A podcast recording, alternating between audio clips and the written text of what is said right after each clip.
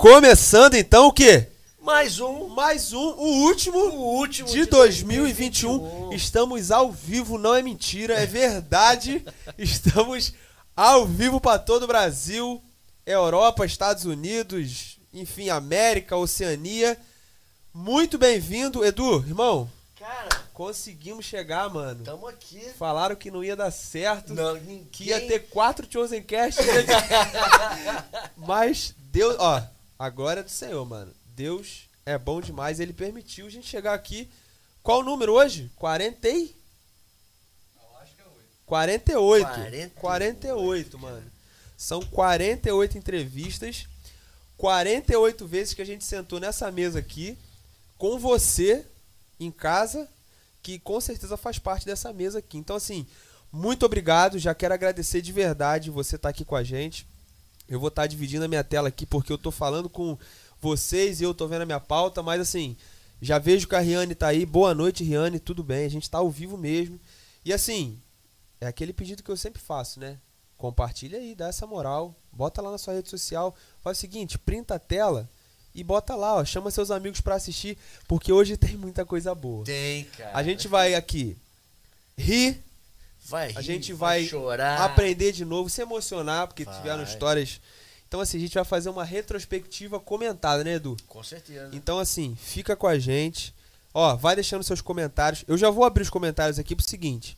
Você vai colocar aqui qual foi. Eu quero que você coloque aqui qual foi a entrevista que mais impactou você. Então, ó, se você já tá aí, já coloca aí. A entrevista que mais te impactou nesse ano. E aí a gente vai. De repente a gente consegue. vou o Dave vai me matar agora, mas a gente consegue botar um trechinho aí. Isso não estava combinado, inclusive. Mas, deixa eu deixar o meu amigo fazer o, a parada de sempre dele, mano. Da Luísa. Fica à vontade, meu brother. amigo. Coraçãozinho da Luísa. E hoje tem um coraçãozinho a mais, cara. A Rebequinha. Rebequinha tá filha do nosso Wellington. brother Wellington. também tá fazendo aniversário. Rebequinha. Pra ela. Deus abençoe. Tá aí direto no Kids aí com a gente Com aí, com a. Luísa, Família né? abençoada, cara. Família abençoada, um abraço aí pros papais também. Mas, vamos nessa, que a Vamos gente lá. tem muita estrada pra caminhar, mano. Muita coisa pra ver. É. Se você, se você começou esse projeto assistindo com a gente desde o início, vai passar um flashback aí na tua. É flashback se fala? Eu- tenho É. medo de falar essa parada perto do Eduardo. já me corrigiu várias vezes. Tô brincando. Mas assim, se você viu os primeiros, você vai. Caramba, mano, aquele, aquela sensação de. Pô, estive também desde o início. Isso é muito bom. É. Você vai perceber outra coisa antes de eu soltar. Eu tô falando muito, eu sei que eu tô falando demais. Mas você vai perceber que muita coisa mudou. É, a animação do apresentador. Principalmente, principalmente o nervosismo. Eu quero que você este- esteja em, que tá em casa agora, dê uma olhada pra mesa. Enfim, não vou ficar dando muita dica não. Manda aí qual foi o Chosen Cast que mais impactou você. Mas vamos começar com quem? Primeiro Chosen Cast, Pastor Lucas. Pastor Lucas. O que, que eu pensei? Falei assim, mano, a gente tá criando um projeto aqui. É, tem que dar certo com um pastor, mano. Claro. Se ele me entrevista, poderia dar errado e não ter mais Chosen Cash. Aí eu falei assim, pô, vou entrevistar o pastor Luke e vai dar certo, que é o pastor. Se não der certo com o pastor, não dá mais com ninguém. Sem falar que é o chefe, né, cara? Exatamente. Eu tava iniciando aí Então um emprego, então né, tinha que. moral. Brincadeira, vai me matar depois. gente, olha só, a gente, o primeiro, primeiro corte aí, você vai ver na tela, é a gente explicando o Chosen Cash. O que que era o Chosen Cash, mas assim, são cortes pequenos, não se preocupa, fala que são 40, não. Pequenininho, cortes pequenininhos. Foca na animação do apresentador. Solta aí, David. Peraí, peraí, peraí. Começando nosso primeiro. Olha só. Primeiro. Que isso. Primeiro Chosen Cast. Primeiro Chosen Cast, cara. Olha onde a gente chegou, né? Onde a gente Olha, chegou. Estrada, Deus. Estrada. Por incrível que 50 pareça. anos lá atrás. Quem, quem tá aqui desde o início lá atrás. Meu Deus do céu. Então, nosso primeiro Chosen Cast. Essa, essa é a nossa primeira é, manifestação para mostrar para todos vocês, para quem, Ó, quem estiver conosco, enfim. um Que essa igreja é uma igreja híbrida, né, pastor? Sim, sim. A gente trabalha aqui com a galera presencial e a gente tem dado essa atenção aí pra galera nos cultos de domingo, de quarta-feira. Quem, quem tá de casa também acompanha, mas esse canal que a gente está começando aqui agora é para você que está em casa. Então, 100% exclusivo para você. E não vai parar aqui, né? A Não ideia é a vai. gente ter mais programas, ter mais conversas e inserir cada vez mais a nossa igreja nesse contexto virtual. Mas hoje a gente está aqui com o pastor Lucas. Assim, foi estratégico, né, David? Porque a gente tem que começar, para começar certo, vamos começar com o pastor, que aí não tem como dar errado. Mas alegria ter o senhor aí, pastor. Cara, notaram, mano. Assim, é nítido ver como que a gente tava nervoso nesse dia, mano. A gente tava muito nervoso. O pastor nervoso. também tá muito nervoso. Muito nervoso. Secando a mão. Né, Exato. Né, Você vai ver que ele vai falar aí como ele lembra da nossa igreja. Né? Ele, ele foi um podcast aí de mais ou menos uma hora, né? Um pouquinho, o David está colocando ali. Ele vai, ele vai falar para quem tá em casa aí como que foi a chegada dele à igreja. Esse podcast é muito engraçado, mano. Tava todo mundo nervoso aí. Todo mundo nervoso. Mas é isso. Vai lá. E a minha casa ficava é, bem perto mesmo. É, se eu fosse para a esquina, eu já via a frente da igreja. Muro, muro baixo, continua com muro baixo. Ainda? é, muro baixo, azulzinho. Se quiser pular, é a memória que eu tenho. Olha, eu tenho perto. memória de, nos domingos, muito especialmente, é, eu ouvi canções né, que era o irmão Abilde que colocava, atrás do batistério Grande tinha. Abilde. É, é, irmão Abilde é história, né? Caraca, velho. Tinha um, um equipamento, né, de disco de vinil, sei que você não viu isso na sua vida. Vi sim, pô. Viu? Vi nada. É, não viu nada. A irmã Abilde colocava lá os hinos, eu descobri obviamente isso depois, mas domingo pela manhã eu acordava com o som da igreja já na minha casa. Né? Ou seja, era a multimídia dele. Exatamente. Né? Era a multimídia dele naquela época. Então eu tenho essa primeira lembrança da igreja que foi o som da música chegando na minha casa através, Sim. não sei se fala se é megafone, como é que é o nome que fala, mas uhum. ficava no alto não só da nossa. Cara, o som da igreja atraiu o pastor Lucas para essa igreja, mano. Cara, bacana demais. Então, assim, você vê, fala, cara, começou aqui, eu, foi o que eu pensei na hora, né? Começou aqui, ele foi, né? Enfim, viveu a vida, cumpriu o ministério dele e voltou pra cá e tá aqui. Eu, eu sim, mano. Eu, eu falei, cara, que fera isso, mano. É, Porque assim, às vezes Deus, a gente né? não tem noção de como é, a gente fecha muitas portas, né, Eduardo? É. A gente deixa muitas portas fechadas, sendo que a gente tem que deixar as portas abertas. A gente não sabe o nosso futuro, mano. É isso aí. É, ainda no Pastor Lucas, é, eu cortei também, a gente fez um cortezinho também de, da decisão dele vir aqui pra igreja. Né? Eu tô, tô falando com vocês aqui, eu tô vendo aqui, ó. É, o, o Davi Gol, né? Josi. Davi Gol também deve estar aí com a gente. Boa noite, João Alexandre, meu irmão. João tá ensaiando agora. É, isso que eu é verdade, tá E ele tá, isso aí. Ô, João, fica ligado aí que o Austin vai te pegar aí, mano. É, Riane, ó, vários falaram comigo. Eu perguntei aí, os shows cast que mais falaram com, com. tocaram, né, a pessoa. Porém, o da irmã Marlene Baltazar provavelmente foi o que mais tocou, assim. Também foi muito fera. O da irmã Marlene Baltazar. A gente vai chegar nela, vamos chegar nela, tá? É, o pastor estava tenso e o Rômulo tranquilão. Não, Riane, eu não estava tranquilo.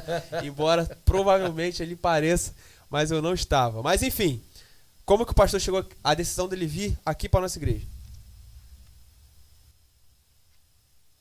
O coração Foi. deu uma apertada direto lá, Nossa, pra cá. Eu lembro que eu, eu estava no centro do Rio.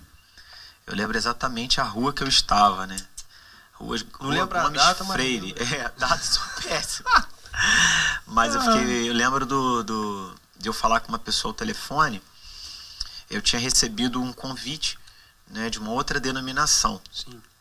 E, que eu, assim, tenho um carinho muito grande. E, enfim, mas não, aquilo não era. Eu não sentia confirmação, por mais que fosse algo relacionado ao ministério. Eu Sim. entendo que está além da denominação, mas o que Deus vinha falando no meu coração era algo diferente. Sim. Então naquela semana, naquele dia eu liguei para um colega, falei, pô, tô muito triste por isso, por isso, um colega já pastor. E vim para casa. Ele falou, ó, você fica tranquilo que você já sabe, eu vou te falar o, o, o que você já sabe. Tá perto de acontecer e tal, porque eu tinha colocado no meu coração o propósito de de nunca é pedir para ser ordenado, uhum. né? Eu não estou dizendo que isso é certo ou errado, mas para mim, uma questão né, pessoal, era né? uma questão pessoal, né, que eu tinha colocado como um propósito que o meu viria assim do alto. Sim. Eu não ia, eu ia esperar assim que era uma, uma resposta. Um, é, era um sinal, um sinal para mim. Beleza. E aí no sábado daquela semana, a irmã Marlene ligou lá para casa. Olha ela aí, ó. Aí minha mãe tava lá em casa. De novo, né? Ela falou, ó, a irmã Marlene Baltazar ligou aqui para casa querendo falar contigo. Eu não sabia se a irmã Marlene era branca, morena, loura, como não é conhecia. que era. Não. Não conhecia, sabia o nome, conhecia o nome, Sim. porque a irmã Marlene né, é, é um referencial na denominação. Sim. Eu não sabia nem que ela era de Itaguaí, para começar por aí, né? É um referencial. E aí eu falei, mãe, é, minha mãe me explicou, não, meu filho e tal, da igreja de Vila Margarida, né? Ela tá querendo falar com você. Eu falei, mãe, então faz o seguinte, dá ligar de novo. A senhora atende, porque eu morro de vergonha. Aí minha mãe atendeu, pegou o recado. Né? Eu já tinha vindo. Não era a primeira vez que eu vim pregar aqui. Preguei aqui duas ou três vezes. Eu lembro. Eu É. Você pregou aqui. Deve ter Lembra sido bom pra você lembrar, né? Provavelmente. Eu não lembro o que eu preguei, não lembro de nada, assim, nada, nada, nada. A gente tinha uma banda, foi o dia que a banda nossa tocou aqui na igreja. Ah, sim, Você sim. lembra disso? Não sei se você vai Lembro. lembrar disso. Não, lembro da banda. Isso. É, Foi também dia- deve ser boa, né? Porque eu Prova- lembrei. É, não, acho que não, que acabou. Abusada, né? Caraca, essa foi boa. Mas enfim, aí vim. é, o convite que ela fez foi assim. Essa foi boa. Vou nem falar, lembrei o nome da banda. É, não, eu É, quebro. é, melhor não, né? Não. Aí eu vim aqui, e, é, a Marlene fez o convite. E aí eu falei, olha, eu não, não posso ir na hora de culto, porque tem culto aqui na minha igreja e tem EBD. Lá era EBD e culto. Aí eu falei, eu vou depois. Olha, abusado, né? Caramba. Aí vim aqui, achei uma Chegou na sala. da sobremesa. A sala que é das mulheres, né? É, achei uma sala cheia de diáconos com o pastor Maurílio lá numa mesinha. Eita. Pensei que o pastor Azaíma mandou se- é, excluir EAD, a distância. Exclui ele aí, né? Porque É. é. o processo agora de exclusão Sim. à distância. Mas vim, é, recebi o convite. Como eu já estava orando, é, eu respondi prontamente que era isso mesmo, Cara, que, que. Deus estava me respondendo, só que eu não poderia dar a definição ali que eu tinha que falar com o meu pastor, Sim. com a minha família, né? Claro. Aí teve um processozinho, né, doloroso, difícil. Deixar- Nossa, muito difícil, muito difícil. Cara, isso é a mais pura verdade, mano. Ele, a gente tinha uma banda e essa banda realmente acabou. Assim, a banda. Mas era era boa, mas é- Mas era ruim mesmo, cara. Não, não era, pior que não era tão ruim, né, mano? Mas, enfim, né? Não foi pra frente. E assim, o nosso pastor Lucas chegou aqui na igreja e continuou sua caminhada. Mas, na semana seguinte, Aí trouxe quem? a gente trouxe um cara aqui extremamente experiente, mano. O sogrão do pastor. sogro. Então, assim, você percebe que tá. Pra começar, tem que ser tudo na família, mano. que assim, foi a base pra gente conseguir chegar até aqui hoje. É, aí, tava rolando pergunta, eu não tava esse dia, eu não entrevistei esse dia. Tava rolando mais perguntas, aí eu fui e perguntei é, no chat qual era o segredo pra um relacionamento duradouro. Aham. Porque, pô, eu não sei quantos anos ele tinha de casado, mas tem assim, muitos anos de casado, eu não lembro aqui, né? Aí ele foi e respondeu isso aí, ó. Ó, ele vai responder isso aí, ó. Tá na agulha aí, David? Tá, não? Calma aí, então vamos pro comercial. O vivo é assim mesmo, olha só. Tem que falar alguma coisa, mano. Compartilha o link aí. Deixa eu ver aqui, deixa eu ler os comentários. Dá um aqui, likezinho. Comentários, ó. Quatro pessoas. Tamo aí, gente. Vem, vem, chama. Vamos lá, David. Tá pronto? Me ajuda aí, pelo amor de Deus. É. Pastor. Joel Venâncio, Joel Venâncio. Segundo. Tá aí já? Tamo com ele? Você não tava entrevistando. Você nem era nascido nessa época. do Não era nascido, não. Eu fui nascer bem lá na frente, cara. Você veio lá na. Não sei se você chegava a assistir, pelo Eu, menos dava eu- moral eu pra acho que eu, eu acho que eu nasci quando eu fui entrevistado, cara. Sério? Aí foi, é. Aí foi, você foi entrevistado na semana e voltou na outra. Tá lá já com, com irmão Joel? Leandrinho. Leandrinho, mano. Olha lá, agora que eu vi. Leandrinho, parceiro. Um abraço pro Leandro. Beleza? Ó a resposta do irmão Joel Venâncio aí pro relacionamento duradouro. Casamento tão duradouro. Acima de tudo, o tem- o temor a Deus. Acima de tudo. Aí, ó. Ah, eu conheci a Ione, eu tava, devia estar com meus 18 anos, né? Por aí. E entre as igrejas que meu pai fundou, essa, ele vindo de, de já. Aí ele veio, nós estávamos em Goianinha, minha mãe faleceu em Goianinha e meu pai lá de dedos, que eu tinha 10 anos e eu cheguei aqui com meus 16 anos, 17 anos. E ele ajudou a fundar, fundar a igreja, a igreja congregacional em Volta Redonda. E essa igreja foi fundada no- no- no- nos fundos da casa da Ione, Ah, pai da Ione, né? Que sorte, hein? Que benção, hein? Continua essa história, tá ficando boa, hein? Aí, Rômulo. E aí é, nasceu um namoro ali. Tá. Rapaz, esse namoro durou seis anos. Rapaz, Ficou enrolando. enrolou Tudo bonito, hein? né? Cozinhou. E eu Gente, quis sair fora e não tive jeito. seis anos, seu Joel. E o senhor me manda casar com a sua filha em dois? É. Rapaz, tô sabendo disso agora. Ele aqui. tava percebendo que tu queria fazer igual. Igual, né? É, deu, deu papo logo. Então, assim, o segredo, eu acho que o Romulo é, é namorar com a menina que mora no quintal da igreja. Que beleza, seu Joel. hein? Então foi isso aí, Rômulo. Foi exatamente isso. Que bacana. Mano, eu liguei pra ele na hora, mano. Falei, mano, é isso. Temor a Deus, não, mas o irmão João. A Josi tá aqui? Josi, aí, ó. Se você não sabia essa história, provavelmente sabia, né? Mas foi assim, né? E você tá aí com a gente até hoje, graças ao relacionamento duradouro do seu pai. Mas também o irmão Joel, ele é um grande empreendedor, né, cara? Na cidade, É muito aí. conhecido.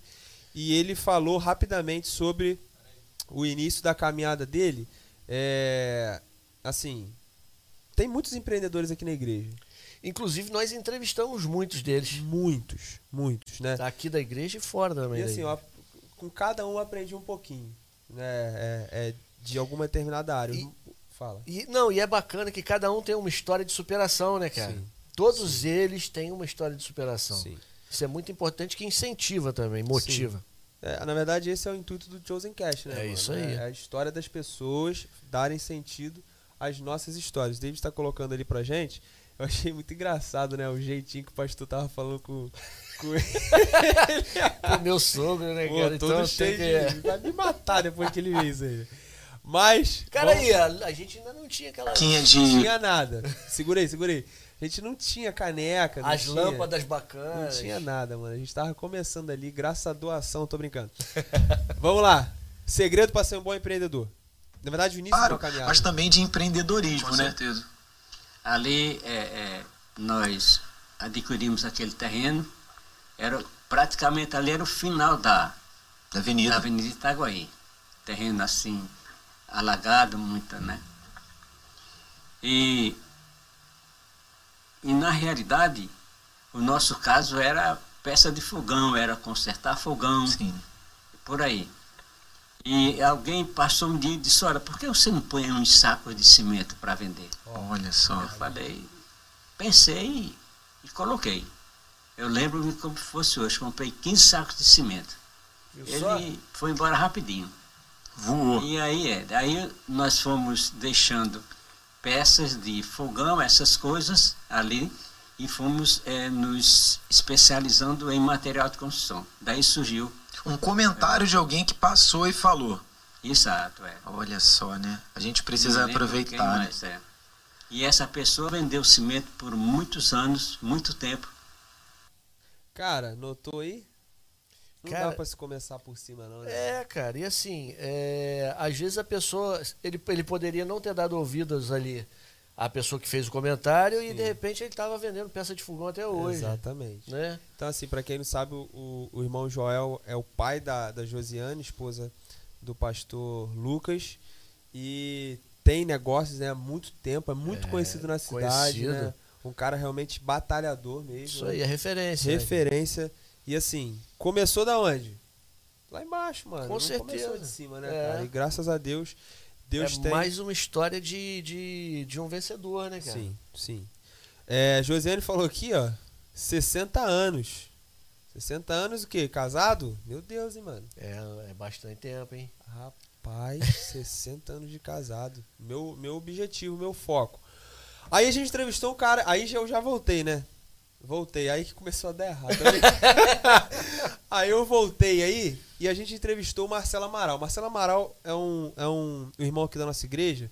Ele é professor de artes, ele pinta quadros, um cara assim, extremamente inteligente. Gente finíssima, Gente cara. demais. Humilde, né, cara? E Humilde. um cara inteligente pra Deu caramba. aula aqui, mano. Deu aula É. conversando com a gente. E ele falou aí, né, como é que foi que ele descobriu esse lance dele, a profissão dele, né? Eu não sei, provavelmente você já viu o Marcelo pintando algum quadro. Se você é de Itaguaí e, e já participou de alguma culto aqui na nossa, você já viu ele pintando algum quadro. Ele é fenomenal. E ele falou como é que ele descobriu essa profissão aí. Vamos ver, roda aí. em que tudo começa a acontecer, qual seria esse momento onde Olha lá, o tudo começa? Então, como alguém da geração 80, né, o sonho era ser um jogador de futebol. Aham. Isso aí era, né, a gente não tinha a questão de videogame, toda essa tecnologia que tem hoje. Sim, né, então era na rua, jogando bola, que tudo acontecia. né? andava de chinelo, porque não tinha como calçar tênis, porque jogava bola na rua de paralelepípedo, chutava chão, o dedo Ah. andava arrebentado, E aquela no coisa morro, toda. né? No No- morro, morro, você né? conhece, né? No morro, né? Então, Jogava bola no morro? No É, morro, meu irmão. é, Se tivesse era do muito- lado. É, Então, quem É, tava pra baixo pra que não cima jogava tinha bola. sido- Exatamente, exatamente. Né? E naquela época não tinha tanto carro como tem hoje, enfim, Aham. nosso estádio era ali. E mas também gostava de desenhar, copiava muito desenho de gibi, aquela coisa toda. Tentei a carreira futebolística, né? andei numas escolinhas aí e tal, mas não deu certo. E 1990 foi quando tudo começou a, a, a- a tomar um rumo mesmo. O desenho começou a tomar uma forma. Sim. Copa do Mundo, No México? Não, foi na Não, Itália, foi foi na Itália. Itália. Ah, olha aí. Ah, não, não, essa foi 94. Não, 94, na Itália. Na Itália, Tem, tem algumas Cara, coisas interessantes aí que aconteceram nesse momento Olha e lá na frente vão voltar, Sim, né? Me lembre disso ao final. Isso. Então o que que acontece? Essa Copa do Mundo na Itália, lá na rua, a gente tinha um, um- um vizinho já falecido, seu Paulo, ele comandava lá a ornamentação da rua, amarrar aquelas fitas, aquela coisa toda. E eu, então, com 15 anos, fui responsável pelos desenhos. Então, desenhava no muro, desenhava na calçada, no chão. Sim, Isso é é muito muito interessante também, tá? E a partir dali eu falei, não, vou investir nisso. Cara, viu aí? Então, ele como, como jogador de fu- de futebol, é um excelente ótimo- pintor, né, cara? Brincadeira, Marcelão. aí. Cara, outro grande exemplo de que as coisas não começam, mano. Lá em cima não. Não, Van cara. Gogh. É, Van Gogh. é, sei lá quem, quem pintou lá. Mano, assim, é, é, é começando ali, descobrindo, né? As pequenas coisas, né, Eduardo? É, e a gente tem que estar disposto à, à mudança, cara. A gente, a gente às vezes tem muito medo da mudança, mas a gente tem que estar suscetível a elas. Exatamente. Tinha que estar esperando por elas também, porque de- com certeza algumas, se a gente estiver no caminho do Senhor, elas vão ser pro, pro nosso melhor, né, cara? Pro Sim. nosso bem. Aí surgiu uma pergunta, né? é, de como a arte ela se aplicava dentro da igreja. né? Isso aí. A gente, pô, a gente fala de arte, mas aonde que a arte se aplica dentro da igreja? Eu não vou falar, né? Quem vai falar é o, é o cara ali. Nosso amigo. Nosso irmão Marcelão. Exatamente, né? A gente sabe que é, a gente fala que a, a, a minha vida é um projeto de Deus. Dentro da academia, o projeto ele existe a partir de uma questão investigativa, aquilo que Sim. vai te motivar. Né? Aham. Então, se a minha vida é um projeto, a minha questão investigativa é essa. Por que, que a igreja, que começou lá nas catacumbas, desenhando nas paredes, né, a gente tá falando de arte paleocristã, por que, que hoje a gente tem essa Cara. dificuldade que- de lidar com arte, com imagem, porque eu trabalho com imagem, pintura é imagem. Né? Então, é uma dificuldade muito grande. Então, tem questões culturais, tem várias questões que estão envolvidas nisso aí. Então, hoje, eu penso arte nessa direção. Eu fui trabalhado, eu fui moldado dentro das minhas experiências com Deus, dentro das minhas formações na academia, né, dentro da minha prática de sala de aula, é pensar o que, que a arte pode é, é, é, é, ser resposta dentro da igreja, mas ser resposta fora também, como você Sim. falou. Quando eu falo dentro da igreja, não é para ficar entre quatro paredes. Sim, né? entendi. É para a igreja entender que a imagem ela tem é, é uma, como é que eu vou dizer? Ela tem uma ressonância. A Sim. imagem ela é, é- é- ela é muito mais do que o que você está vendo ali. Seria. se- Cara, é... ele depois falou umas coisas. Depois você, se você. Ó, eu indico todos, né? Mas assiste esse, esse podcast completo, você vai entender muito como a arte, né? E a arte que a gente fala. É, a música, por exemplo, é uma arte. Sim. né? Dança é uma arte, a pintura é uma arte. A gente, é, eu aprendi muito com essa conversa que eu tive com ele, eu não esqueço nunca mais, de que a arte ela tá muito conectada com a igreja e a gente não tá falando só de música. É porque a música a gente vê mais. é, é, É visualiza comum, melhor. É, é. é comum a gente, a gente É. ter, ver a música na igreja, né? Ouvir a canção, as canções na igreja, mas tem outras várias expressões de arte dentro da igreja Sim. que são fundamentais. Gente, olha só. Dá um like aí pra gente aí, ó. Ó, o pessoal tá chegando. Vivien, Vivien. Vivien. Boa noite, irmão. Ó, Vai chegar. Vai chegar o seu também. Tá logo ali. Tá bom? Fica com a gente aí, compartilha esse, esse link aí pra ajudar a gente. Aí, Eduardo, é, a gente teve a brilhante ideia de entrevistar uma advogada. Doutora Mayumi. Doutora Mayumi, mano. A gente, assim, né, eu, né, acostumado a conversar aqui, sentei diante de uma advogada pra conversar. Futura juíza. Futura juíza. É mole? Futura juíza. Enfim.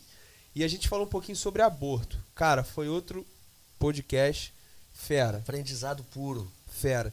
Se você, ó, eu não sei defender é, a causa é, é cristã diante de uma pessoa que defende o aborto, assiste esse podcast aí que eu tenho certeza que você vai se encher de argumentos bíblicos pra isso, tá bom? E ela falou algumas verdades sobre o aborto aí. Roda aí. né? Então, E ainda tem um segundo ponto. É, o que o aborto causa para as mulheres? Porque não causa saúde, né? O, o aborto, é colocado em ele, pauta, né? ele causa, é, ele causa depressão, suicídio, muitas vezes. Mulheres passam a ter possibilidade de ter câncer de colo de útero, de mama, sabe? chama uma bomba, né, no corpo da Não, mulher, né? E fora a questão emocional, sabe? Psicológica, aquilo. E aí entra, mas aí entra o seguinte, muitas pessoas perguntam assim: "Mas a mulher já faz, ela já está fazendo. Não é você que vai definir isso. Já está fazendo." Bom, por questão moral, se fosse assim, então já existe o assassinato, então vamos legalizar o assassinato, o homicídio. Uhum. Sim. Homicídio normal. Aham. Vamos, leg- vamos legalizar o homicídio, porque ele já existe. Sim. Então, estatísticas não podem definir um dever ser. O Francisco Raso fala sobre isso, um filósofo fala sobre isso no livro dele chamado Contra o Aborto. Raso, pô. Que estatísticas não podem definir um dever ser. Mas ainda assim eu suscito o seguinte: estatísticas feitas por quem? Feitas por indústrias que são a favor do aborto? Por Parciais. institu- institutos de pesquisa que são financiados por, Sim. pela indústria do aborto? Então questione as informações, questione esses dados. E acima de tudo, considere a palavra de Deus, porque tudo isso é construído fora da verdade.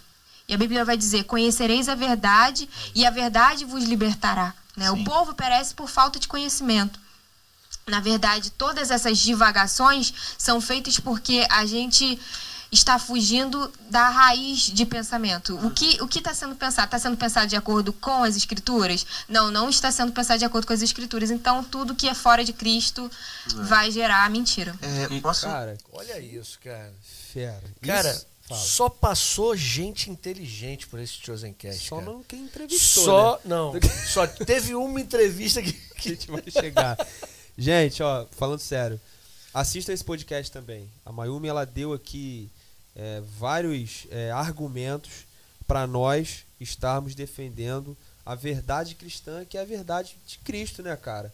É, faculdade, televisão, a mídia em geral, ela tem tentado realmente transformar nossa mente, isso É. de forma sutil. Invertendo os valores. Inverter os valores. Mas não, aborto nunca. E Mayumi volta ainda, né? Ela Vai foi entrevistada de novo com um projeto. Cara, tem um, tem um lance muito particular da, da Mayumi, né? Que eu entrevistei ela. É legal a gente falar desses bastidores também, né? Aqui. Depois que passou, a gente pode falar, né? Ela é tão firme no falar. Ela é, assim, ela é tão convicta no que ela fala. E ela falando aqui, eu sentado aqui, ela ali, ela falando assim, olhando pra mim, falando. Falei, mano, será que eu fiz alguma parada errada, mano? Que ela tá. Isso aqui, eu falei, cara, mano, imagina você, o cara lá. na- É, na- mas juíza, bicho. Juíza, Ela vai irmão. ser Ó, juíza, cara. Parabéns, Mayumi. Postura, ó, nota 10 mesmo. Tá bom? E aí depois a gente entrevistou uma intérprete de Libras, que é a Paloma. Paloma. A Paloma é membro aqui da nossa igreja. Ela é intérprete de, de Libras, né? Ela é, deu uma paradinha agora nesse último ano por causa da pandemia, mas ela dava aula aqui. Uhum. Minha esposa, inclusive, que me acompanhou. E assim, eu fiquei muito feliz porque ela estava aqui no seu lugar. Não que eu desmereça Não, você, não, mas, eu entendo. Enfim, né? Tá bom. É. Ah, é, ah, e o bacana. Não, vamos lá. Toca É, aí, depois toca eu aí, falo. depois a gente fala. É, como ela decidiu aprender, como bateu o start nela. Olha essa experiência aí. Esse desejo seu. Bom, como eu disse, né, eu sou assistente social e eu naturalmente me interesso por gente, né, desde de muito nova. E é, eu sempre me, me identifiquei com as pessoas, mesmo que eu não soubesse explicar isso. E com o tempo eu fui entendendo que tem muito a ver com as características que Deus colocou em mim, com né, a minha missão de vida, meus objetivos. E quando eu compreendi que os surdos são brasileiros, Sim. né, e que eu não consigo falar com um brasileiro que é surdo. E eu encontrei uma criança surda. E eu não conseguia falar com essa criança. E aí parecia que eu que era a pessoa com deficiência, né? Sim. Porque eu. "Ah, ah, oi! né? E, Você é linda, né? Parecia. E a criança olhando assim pra mim, a mãe, ah, linda é assim, a mãe Ela já, criança. ela já fazia? Ela já fa- conversava? Fazia. E é, é, já sabia Libras, né? A língua, a primeira língua dela é Libra, era Libras. Eu não conheço a criança, foi na Sim. rua. Eu falei, gente, como que eu não consigo falar com uma criança, com um surdo, com uma pessoa que, que é, é brasileira como eu? Sim. Né? Não é uma pessoa que veio de outro país, não é um alemão, língua, não é sim. um indiano, um asiático, enfim. Claro. É um brasileiro. Eu falei, não, tem que aprender essa, essa língua. E comecei a aprender para me comunicar. Não pensava em trabalhar com Libras. E aí isso foi se desenvolvendo. Começou a aparecer, surgiu, né, surdos, comecei a fazer amizades com surdos, surdos começaram a frequentar a minha casa. Hoje eu tenho amigos surdos, Legal. né, que até antes da pandemia tinha churrasco e tudo Ah, mais. agora- Viajava com eles, enfim, eu tenho amigos surdos. E em relação à igreja, os surdos começaram a surgir na igreja. Eu era a única que sabia Libras. E aí uma surda me pediu: Você me discipula? Você me ensina a Bíblia? Eu falei: Caramba, mas eu só estou aprendendo para comunicação. Assim, eu ainda não sei interpretar, eu ainda não sei falar fluente. Não, eu te ajudo. Essa surda em, especial, que também virou amiga, começou a trazer outros amigos e eu fui aprendendo e fui me aperfeiçoando. E aí fui buscando fui buscando outros caminhos, né, para aprender mais profundamente essa língua, que na minha Bacana demais, né, cara? Não, eu, eu primeiro eu vou dizer que eu não gosto quando tem uma pessoa fa- fa- fazendo libras lá em cima. Sabe por quê? É? Eu fico, sério, eu fico encantado com a pessoa lá. Ah. Eu não presto atenção no, no sermão que a pessoa tá dando. A gente ia ter E que eu vi. aqui. não, sério mesmo. Obrigado, pessoal. E assim, e, e, e, e isso. Maluco, velho. Não, sério mesmo, agora eu brin Sim. tava brincando, Não, mas eu sim. acho um negócio muito maneiro. E, e isso até então, eu tinha contato aqui na igreja. Uhum. Era uma coisa mais distante para mim. Esse ano entrou uma menina lá para trabalhar que é surda.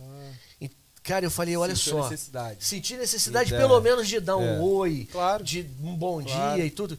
E o bacana é que não é só você, né? Não, não é você fazer a representação com, Sim, com- sim. é toda a expressão, né? O Toda. conjunto. A sua esposa faz e, Faz. cara, é, é muito bacana. É, a gente não tem noção de quantos. A, a gente, assim, né?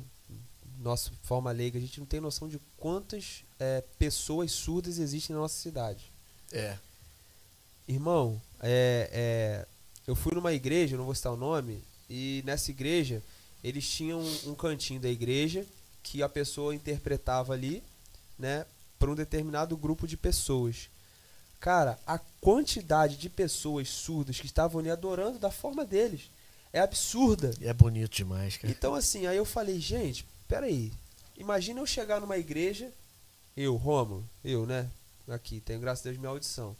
E eu não consegui entender nada do que está sendo cantado, eu, né? Pre- pregado pelo pastor.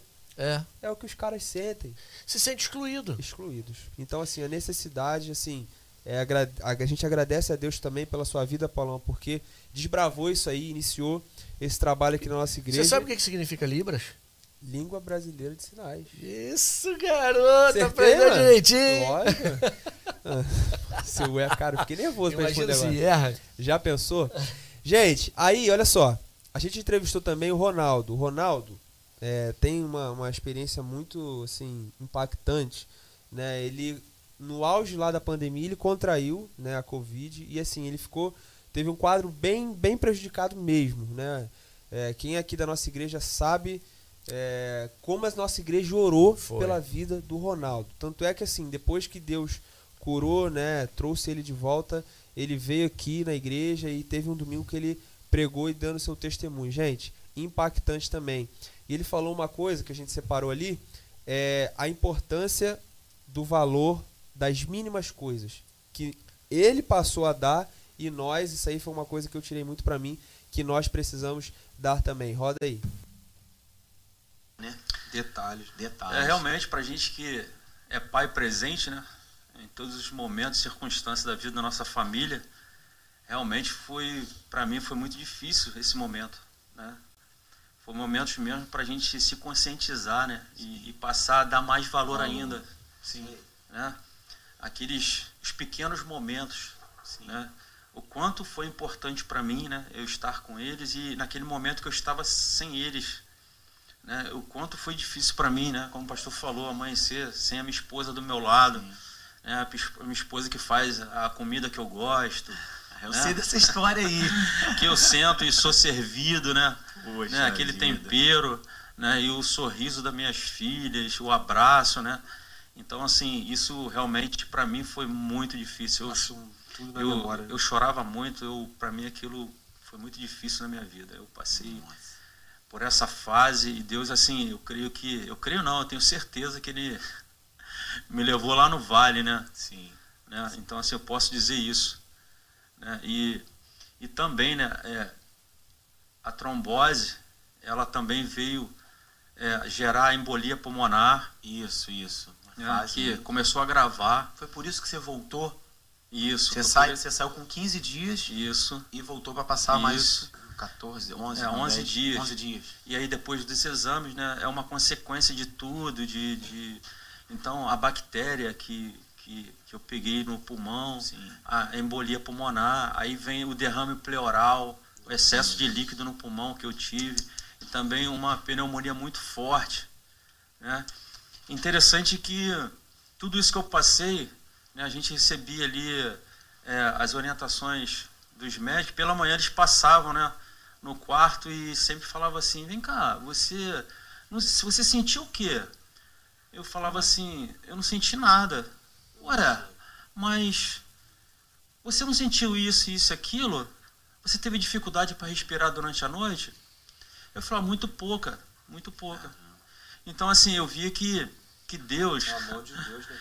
que os médicos esperavam outras notícias uhum. de mim, como paciente. Né?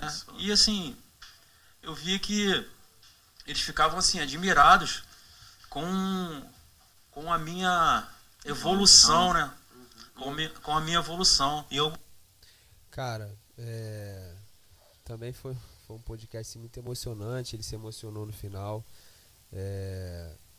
Você viu a quantidade de, de situações Complicações, que né, cara? Complicações. Né? Imagina, assim, a pessoa sai do hospital, tem alta, né? Aquilo ali gera um, expectativa uma expectativa, um, uma felicidade, sim, uma alegria ali. Sim. E, cara, depois ele tem que voltar, cara. Cara, é, é, ele, ele realmente ele mostrou realmente um temor a Deus, uma fé muito grande ali. Muito grande, muito grande. Foi curado, né? Glória a Deus. Glória a Deus. Deixa, eu, deixa eu falar com o pessoal aqui rapidinho. Ó, Vivien, tá na expectativa. Tá chegando, Vivien. Paulinha, Paulinha. Tem coisa sua aqui também, Paulinha. Tem coisa sua. Olha a Riane aí. Esperando a do pastor Edgar. Riane, espera mesmo, espere mesmo. Porque assim, a gente separou um corte do pastor Edgar que assim, vocês vão morrer de rir. Vocês viram, mas assim, rever é muito bom, cara. Vocês vão ver o que, que a gente cortou do pastor Edgar. É, Emily Vidal, minha esposa querida, boa noite, minha filha. Daqui a pouco tô chegando em casa, se Deus quiser. Marcos José, boa noite, a paz do Senhor Jesus. Tá. E agora? Aí começou a engrossar o caldo. Por quê? O pastor Lucas me liga. Me liga não, é, eu já tava aqui trabalhando aqui. Ele Rômulo, vamos entrevistar o pastor Azaí? Irmão, o espírito descolou do corpo. Se você ver depois esse, esse podcast, você vai ver que eu sentei aí, né? Ele sentou aqui. Eu não consegui me movimentar de tão nervoso que eu tava, cara. Eu ficava com medo de fazer qualquer pergunta, assim. Foi tenso demais para mim. Mas assim, eu não sabia o quanto esse cara aí, irmão. É, é simples não falar, cara. É, né? Aí depois foi desenvolvendo, eu comecei mas você vai ver aí, ele vai falar como é que ele fez a primeira pregação dele. Ele é um, ele, o pastor aí para quem não sabe, é o pastor da PIB aqui de Itaguaí, né? É, o pastor não gosta que fale isso não, mas é o antigo pastor dele, né? Aham. É atual, né? O pastor diz, pastor Lucas, né? É, inclusive pastor Edgar e pastor Jones também eram pastoreados pelo nosso querido pastor Azaí. Ele vai falar como é que foi a primeira pregação dele. Roda aí. Olha só, eu é, era, um- é, dava aula para a escola dominical, para a classe de, de jovens. Depois eu fui diretor da escola dominical, entendi. que naquele tempo se chamava superintendente da, da escola bíblica dominical. Né? Eu, eu, eu me desenvolvi muito na escola dominical. E, então, eu, se, eh, eu não, não pregava, mas eu não pregava no púlpito. Entendi. Eu não pregava, eu só, a minha, eh, minha área era aquela. Sim. Mas teve uma série de conferências na igreja, Olha aí. olha só. O, de quinta a domingo, a gente fazia, antigamente as igrejas faziam de Sim. quinta a domingo, né? Então, o- houve um problema com o conferencista convidado, o pastor, ele não foi. Ele não foi dia nenhum. Então, na quinta-feira, o pastor, meu pastor pregou. Na sexta-feira, o pastor de uma igreja vizinha pregou. No sábado, o pastor pregou. Domingo de manhã, o pastor pregou. E tinha ar livre, quatro horas da tarde na praça. Tinha que ter, né? Com aquela corneta de som, aquela Sim. coisa toda. Fomos para a praça. Quando terminou o ar livre na praça, o pastor pregou. Eu fui para a casa de um colega, que era, era eu e mais dois, nós éramos é, muito unidos na igreja. Eu fui para a casa dele fazer um lanche para ir para o culto à noite. Eu estou lá, rapaz. Bom, ia começar a lanchar. O pastor chegou, o Azaí está aí e tal.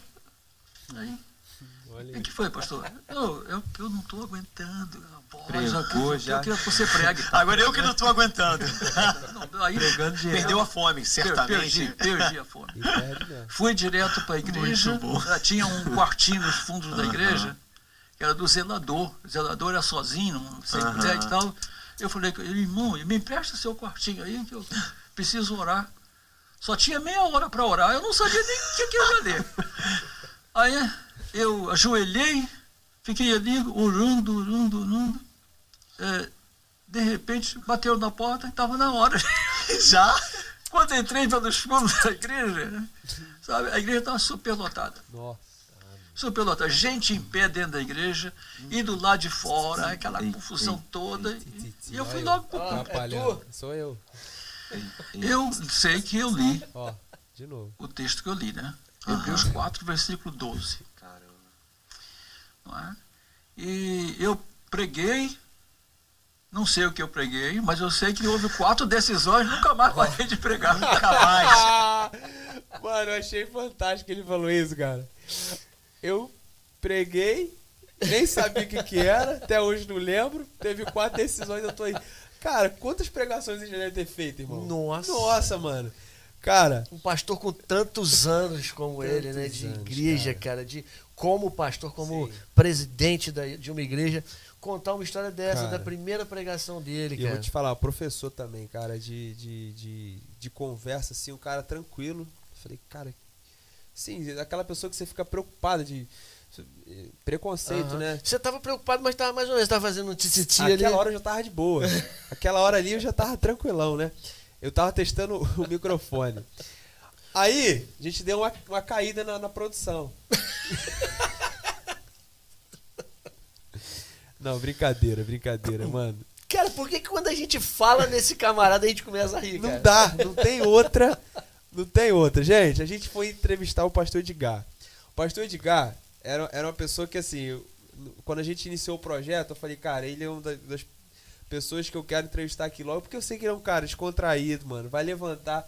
Cara, mas eu não sabia que eu rir tanto igual eu ri na entrevista. Se você viu essa entrevista, eu também riu muito. Mas vamos começar pelo sério, depois a gente termina, né? Eu separei dois trechos aqui do, do pastor Edgar. É, a primeira coisa que você falou é que quando a gente fala no pastor Edgar, é, a, gente, é, a gente lembra de, de um ambiente descontraído, uma parada Sim. descontraída. Mas outra coisa que é, é, eu olho pro pastor e eu vejo um brilho nos olhos sempre quando eu falo nisso, é sobre a Bíblia. Uhum. Irmão, a gente pode estar tá brincando, mas quando a gente fala sobre a Bíblia para ele, para Edgar, mano, acabou. É. Ele já vira a chave, já é o Edgar. Olha só, olha só o que, que ele vai falar sobre a Bíblia aí, ó. Eu chego a me emocionar porque a Bíblia é a minha Você paixão. emocionou mesmo. A Bíblia é a minha paixão. Por exemplo, eu estou lendo a história de Jó. Jó capítulo 35 foi hoje. Deus só vai se revelar a partir do 38 lá. Deixou um tempo em silêncio, todo mundo falando, falando, falando. Eu já li essa história algumas vezes e eu estou ansioso mais uma vez para ouvir a voz de Deus. A Bíblia, ela mostra minhas mazelas todas as manhãs. A Bíblia mostra que eu sou um pecador e preciso da graça de Deus. Eu não consigo sair de casa sem ler a minha Bíblia, de buscar a Bíblia. A Bíblia é a minha paixão. De verdade, eu queria muito que essa juventude amasse a Bíblia, a palavra de Deus. Não simplesmente falar, ah, eu li dez vezes a Bíblia. Não. Mas vivesse a palavra de Deus e amasse se relacionar com a Bíblia. Porque quem se relaciona com a palavra de Deus, ele fica ele é sustentado por ela, ele é transformado, ele transforma, ajuda a transformar outras pessoas. A Bíblia é o nosso referencial. Bem, Cara, e aí? Incrível, mano, incrível. Assim, é, é, ele, ele se emocionou mesmo, tá? Eu, ele sentado ali, a gente aqui conversando, né? Eu olhava para ele assim, ele falava do Cadu, ele falava da Bíblia, mano, o olho dele.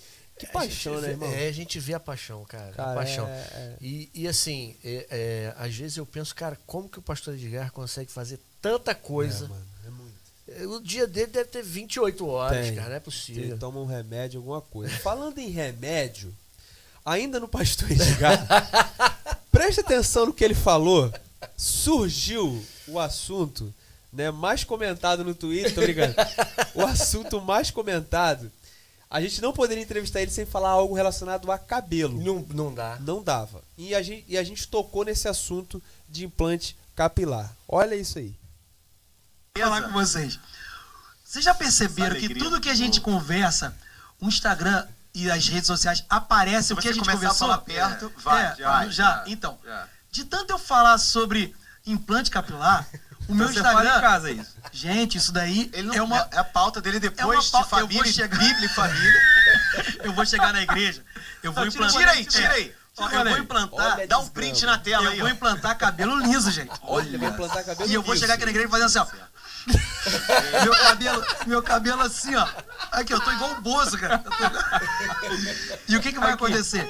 Eu, não, eu, acho que eu não vou poder ir lá na frente. Não, mas é sério. Não, gente, eu vou. Eu já vi o valor e tudo, gente. Sério? Eu tô falando sério. Não. Antes era o que é melhor? O que você faria? Viajar para Israel ou botar cabelo? Aí você... Agora, agora vamos não, botar essa pergunta. Aí... Não, deixa eu salvar ele dessa é. pergunta aí, assim, Vitória. Eu só preciso ter o dinheiro pros dois. Não, mas o que você faria se você tivesse dinheiro para um só? Acho que eu ia para Israel. Ia Israel? É. Ah, sabia, sabia. Israel é um sonho também. A gente... Mas o cabelo é uma coisa. Fica menos Gente, é uma coisa séria mesmo. O senhor sente. Ai, aí. Cara, eu perguntei depois aí se ele liga, que o pessoal chama ele de careca, porque todo mundo chama ele de careca, né, mano? Ele, ele falou que não, não sei. Eu não sei se, enfim. Cara, mas. Mas é... fez escola, né, também, porque Cara, já bonezinho, agora já tem gente de bonezinho aqui. É, mas eu não, ainda não sou careca, embora meu pai seja. É, mano, você viu o que ele falou? Ele vai implantar cabelos Será lisos. que ele vai fazer? Eu, tá eu não duvido, não. Eu não 2023, duvido, não. né, cara? Eu... o cara pesquisando o preço. Pastor, um abraço, a gente te ama. Voltamos um pouquinho e a gente entrevistou. Subimos o nível um pouquinho? Subimos, voltamos aí um pouquinho, não, bastante. nível de seriedade da parada. Isso aí. E a gente entrevistou né, o missionário Robson. Isso. Né, ele faz parte é, da MOR, que é a Missão, Operação e Resgate. É, e a doutora Renata. A doutora Renata, ela esporadicamente ela voluntariamente também, ela vai também aos ribeirinhos e ela presta serviço, ela, ela é médica, enfim. Cara, que trabalho que esses dois, né? E mais os outros lá, né? A gente, uhum. vai, a gente vai chegar no, no, no, pastor Marcos Nunes e na Vivien, é, que também fazem parte né, da mesma organização. Mas é, ele falou um pouquinho do trabalho da MOR é, em 2021, mesmo com, com pandemia, com todas essas situações difíceis. Olha aí. Muito esse ano, né, pastor? Foi, esse ano eles trabalharam bastante, a gente não só evangelizando, mas teve o um projeto de distribuir cesta básica. É, Você ouviu um dentro vídeo aí, de, muitas cestas, né? Tem, temos o um vídeo dentro da, de Cruzeiro do Sul e também das alguns municípios vizinhos, aí nós distribuímos essas cestas básicas. O pastor. É, o, o pastor Marcos Nunes também, ele fez um vídeo, tirou umas fotos de quantas cestas básicas a gente conseguiu arrecadar, assim, foi coisa... É só Deus mesmo, cara. Só, o trabalho que, que eles têm feito lá. É, quando a gente começou a entrevistar, assim, é, a gente vai também ter uma. À frente, um pouquinho, a gente vai entrevistar uma série de missionários. É, o trabalho que eles fazem, a gente precisa valorizar todo dia, cara. É, com certeza. Porque é um trabalho que a gente aqui, na nossa rotina, a gente não vê. Não vê. A gente tá na cidade aqui, na, é, na, na, igreja, vai pro, a gente não vê, mas que trabalho. Ele falou só um pouquinho, ele discipulou, é, se você ver esse podcast, eu tô tendo algumas memórias aqui. Ele discipulou um casal, ele, ele fez, se eu não me engano, foram 20 lições em dois dias. Me afastou mais ainda. Não, aí vai chegar nele. Meu Calma, Deus. tá ansioso, mas vai chegar. O, o missionário Robson, ele, entrevi ele entrevistou, ó, tô, tô confundindo. Ele discipulou um casal, acho que em dois dias, 20 lições de um livro. Olha isso. Ele falou que, o, que, o, que esse casal ele estava tanto sedento pela palavra que nem sentia fome. Então, assim, aí ele também fala uma coisa que é a questão das oportunidades, né? Que por a gente ter muita oportunidade, às vezes a gente não dá valor. E é, e é verdade isso. É sim. Mano, mas que trabalho. Já? Também. Um abraço. Não, ainda não. um, um abraço aí pro missionário Robson. Doutora Renata também. A gente tem que destacar o trabalho dessa mulher. Ela, ela, ela as férias delas, ela entrega, né? O, grande parte dos dias das férias delas, ela entrega para estar tá indo aos ribeirinhos. Então, assim, doutora Renata, um abraço. É um trabalho muito, muito bonito, grande. cara. Que trabalho fera. É... E aí foi por água abaixo. Aí, aí pronto. Aí, aí virou acabou, bagunça o podcast. Cara. Né, virou realmente uma bagunça. Bagunçou geral. Porque a gente Inclusive, desse... eu vou dar um pulinho ali fora. Não, agora. fica aqui, pelo amor de Deus. A gente entrevistou um cara, mano. Meu Deus do céu, gente. Vocês são Olha aí, eu não vou falar nada, não. Olha aí. E, e, mas eu já É tava mais blusa, nessa época, eu já tinha meio que Eu falei de falei, tu, cara, cara, tem coisa aí. diferente. Ó, escuta Eu só lá. com camisa essa preta. parada aí. E nós fomos na igreja Monte Oreb, na pregação do pastor Cláudio Duarte. A sabedoria da Valéria foi nesse sentido também. Porque o pastor Cláudio Duarte ele tem uma pregação muito é, dinâmica, descontraída, é, tem humor ali. Então, é, é, aquilo foi que falei, cara, essa parada de evangelho é diferente mesmo. Conheci um pastor bacana que está me tratando ali, legal demais. O pastor Clá- é, Cláudio Duarte está ali, cara, e ele está pregando o evangelho, falando da palavra de Deus com humor. E isso era uma coisa completamente improvável para mim. Eu não conseguia entender que aquilo poderia acontecer. Eu estava acostumado com um pastor de gravata e pedindo dinheiro dos outros. Né? Olha. Ainda bem que eu não tô de gravar. E aí eu comecei a, a- a enxergar de forma diferente. Aí o que, que eu lembrei? Cara, eu preciso de uma Bíblia, cara. Eu tô, tô aqui. Aí que você. peraí, peraí. Aí que tu lembrou da Bíblia do Foi. carro? Tava lá no estacionamento do carro, falei, cara, tem uma Bíblia que tá lá. Quando eu saí, falei, cara, tá onde? Porta-luva, do mesmo jeito que eu. Pra tu ver como eu abri aquele porta-luva, né? E quando ele abriu, não, imagina. Nota de dois reais. Cara, explica aí rapidinho. O que, Não, que era. cara, não. pô, não, não, não, não, não, não. Pula pro próximo aí. Então aí depois a gente Não. entrevistou. Pera aí, o pessoal precisa entender, cara, por que essa nota de dois reais, cara? mano. Como pô, é que era isso? Você fazer de passar essa vergonha de novo, cara. Gostava de assinuquinha? Pô, jogava sinuca, cara. Aí tu sempre andava com dois E, eu, contos. e rapaz, e eu era bom na sinuca, o problema é esse. É. Eu era, eu, é- hoje em dia eu não jogo mais, né? Ah, Mas eu era bom, cara. E a gente jogava apostando dois reais. sempre. E aí, de vez em quando, quando eu chegava em casa, no outro dia eu ia pegar a calça lotada de nota de dois reais, mano. Dois reais, cara sinuca lá. Pegava dinheiro daquele bêbado tudo lá. Cara, mas foi uma grande peneira esse podcast aí. Você não sabe, mas foi. Foi peneira. Depois Mas como é que eu fiquei aqui então, Então, cara? Que peneira é essa? Foi uma peneira, você não entendeu o sentido da peneira. Porque quando acabou o podcast, o pastor Lucas falou assim, cara, esse cara aí, gostei dele. Por que que você não coloca céu, ele aqui gente, do teu só lado? tem maluco aqui, cara. Mano, aí declinou mesmo.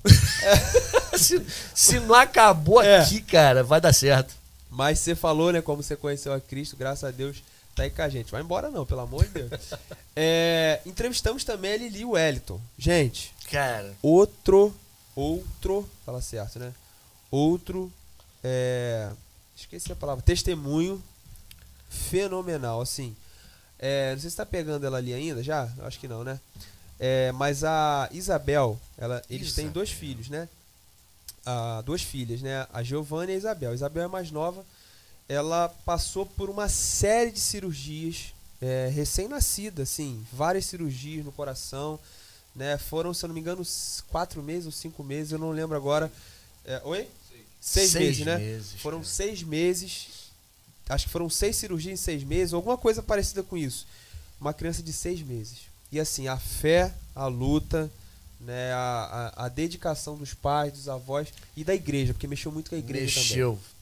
Fizemos muita, muita oração, cara. Campanha de oração pela vida da Bebel. Relógio Isabel, de oração. Isso, mano. A Isabel, pra honra e glória do Senhor, tá com a gente aí, né? É a coisa mais linda, Coisa mais cara. linda, corre aí pelos nossos corredores.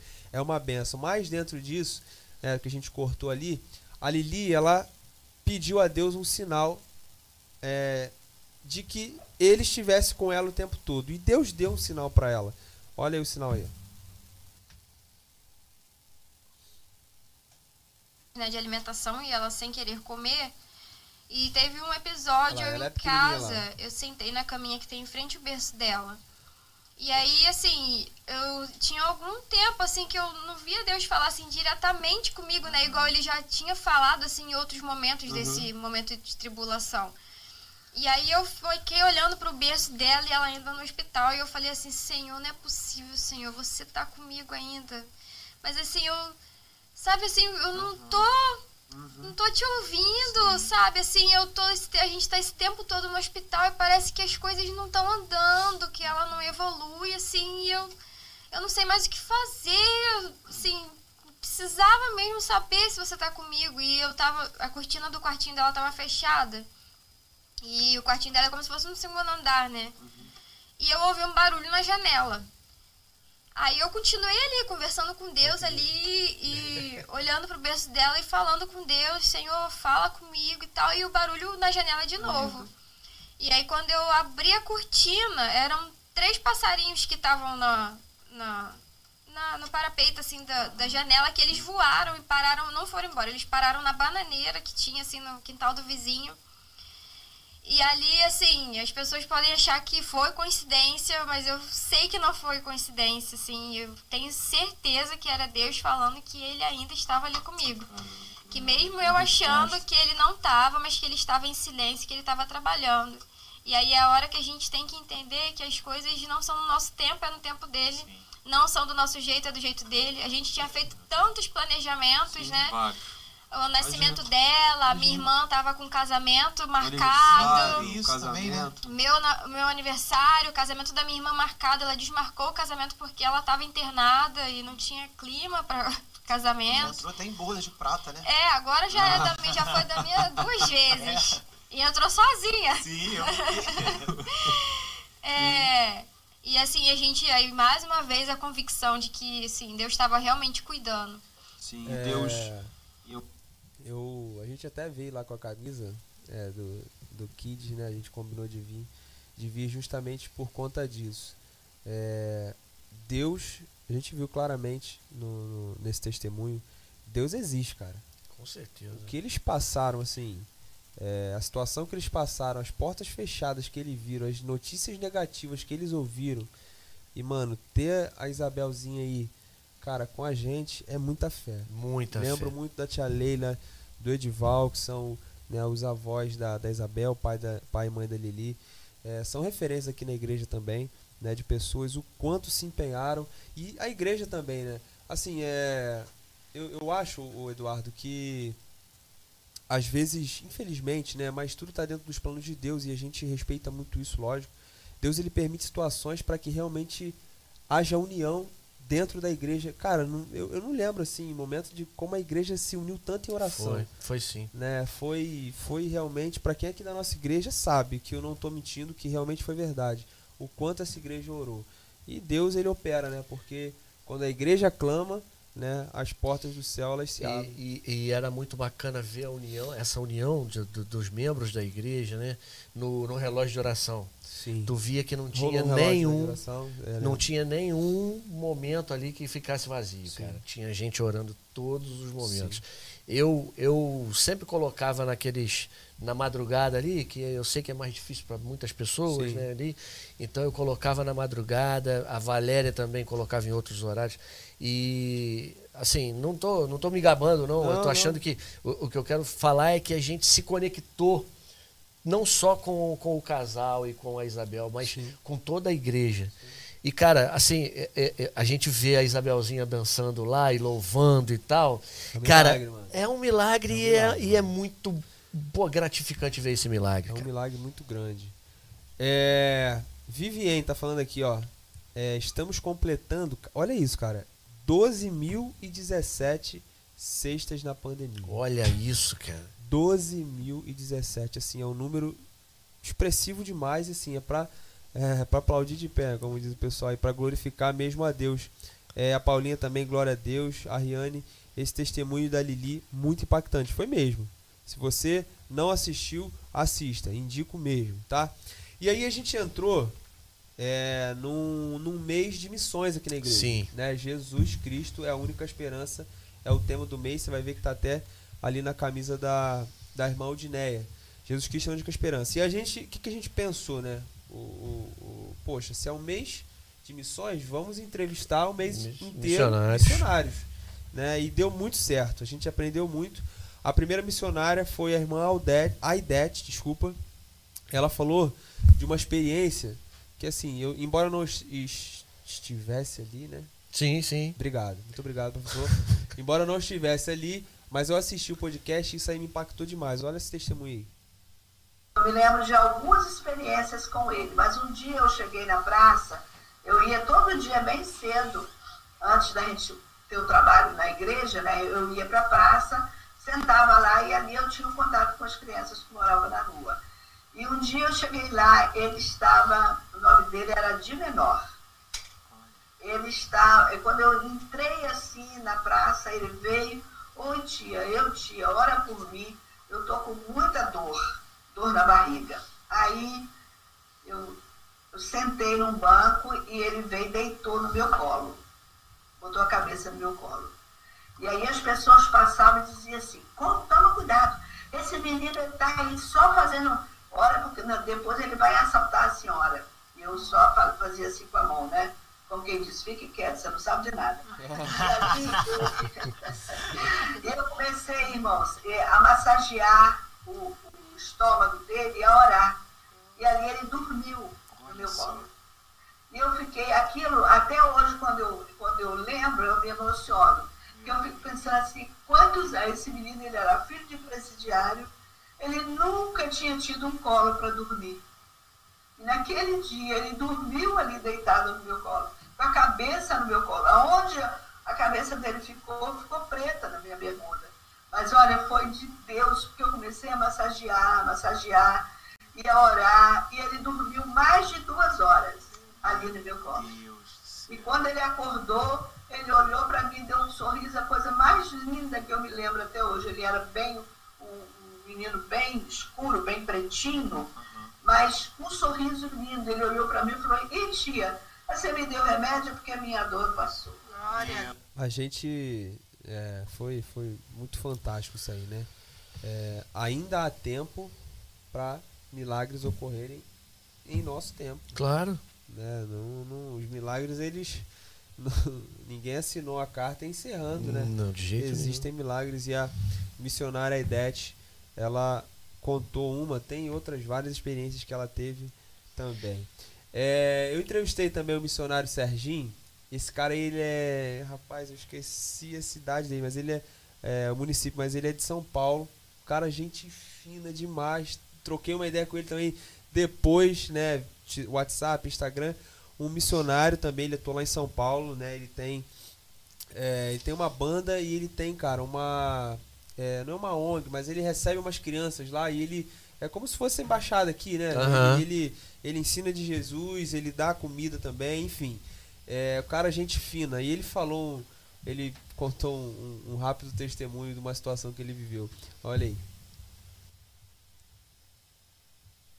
traficantes vão pegar você. Eu lembro de um trabalho evangelístico eu trouxe uns amigos meus que cantam rap. Uhum. loucão esse cara. É louco, é louco. fez na frente do salão, que era um salão bem pequenininho no começo. A gente fez isso na frente, entupiu toda a rua do bairro, virou um sarceiro de gente, cara. Sarceiro. E o traficante que comandava a área foi e mandou me chamar. Na hora dos caras cantando, ele me chamou de canto. Aí ele falou, olha, é, pô, legal o que você tá fazendo, mas eu queria pedir pra você não mexer com os meus meninos, né? Tipo, não evangelizar os meninos. Vou perder, pô, vou perder. Aí eu falei assim, cara, aí tá um problema, porque você não tem menino nenhum aqui, cara. Nossa. E você vai ser de Jesus também, cara. Amém. Nossa. Aí ele falou, bom, você que sabe, cara, avisado está. Eu falei, não, você também está avisado, cara. Agora, quem manda nesse território é Jesus Cristo. Nossa, é ousadia, né? Cara, eu virei as costas assim, eu saí, cara, meu joelho batendo no outro. Eu imaginei, eu imaginei, pô, não, não, não duro mais 20 minutos, mano. Você que sabe, Senhor, quem sabe é o Senhor. Peça aí, Jesus, dá um bom marido pra minha esposa.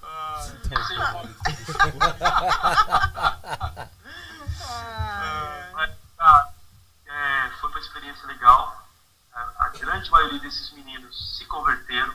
Que legal, velho, que legal. Cara, cara, eu não vou falar o nome dele, por preservação dele, mas ele aceitou Jesus. Caramba, mano. Ele começou a frequentar a nossa igreja do lado de fora do traficante. Ele estava sentado, sentado, ouvindo a pregação.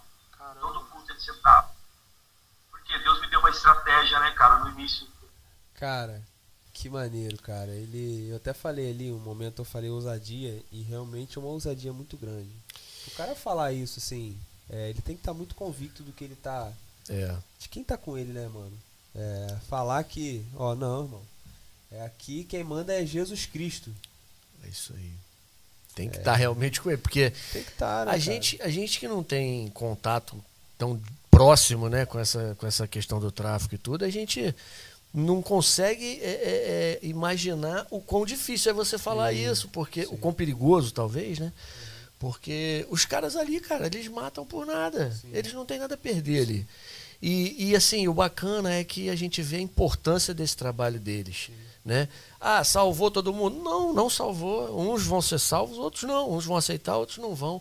Mas o trabalho, cara, é importante. E é bacana porque essas pessoas, elas não perdem a fé. Não. Né? Não. É firme. É a ponto da gente achar que realmente são loucos. É isso aí. São realmente loucos. É, entrevistamos esses aí são também- loucos mesmo. Esses daí são, mano. Esses daí são. A gente entrevistou o pastor Marcos Nunes. Ah, a Vivi ainda tá aí com a gente aí. Deixa eu ver aqui, ó. Tá com a gente. Foi também muito fera, né? São. é, até no dia que eles vieram aqui, tava rolando uma situação difícil na cidade, né? Olha que incrível, mano. E assim, um- uma questão é, até de segurança mesmo. Né? As pessoas ficaram em casa e ele fala, não, eu vou, eu vou porque eu tenho compromisso. Falei, mano do céu, velho. Olha isso. Corajosos. E é uma, é uma característica de todos os missionários. É. é. Ousadia, coragem. Bicho, você fala assim, mano, quando eu acabo.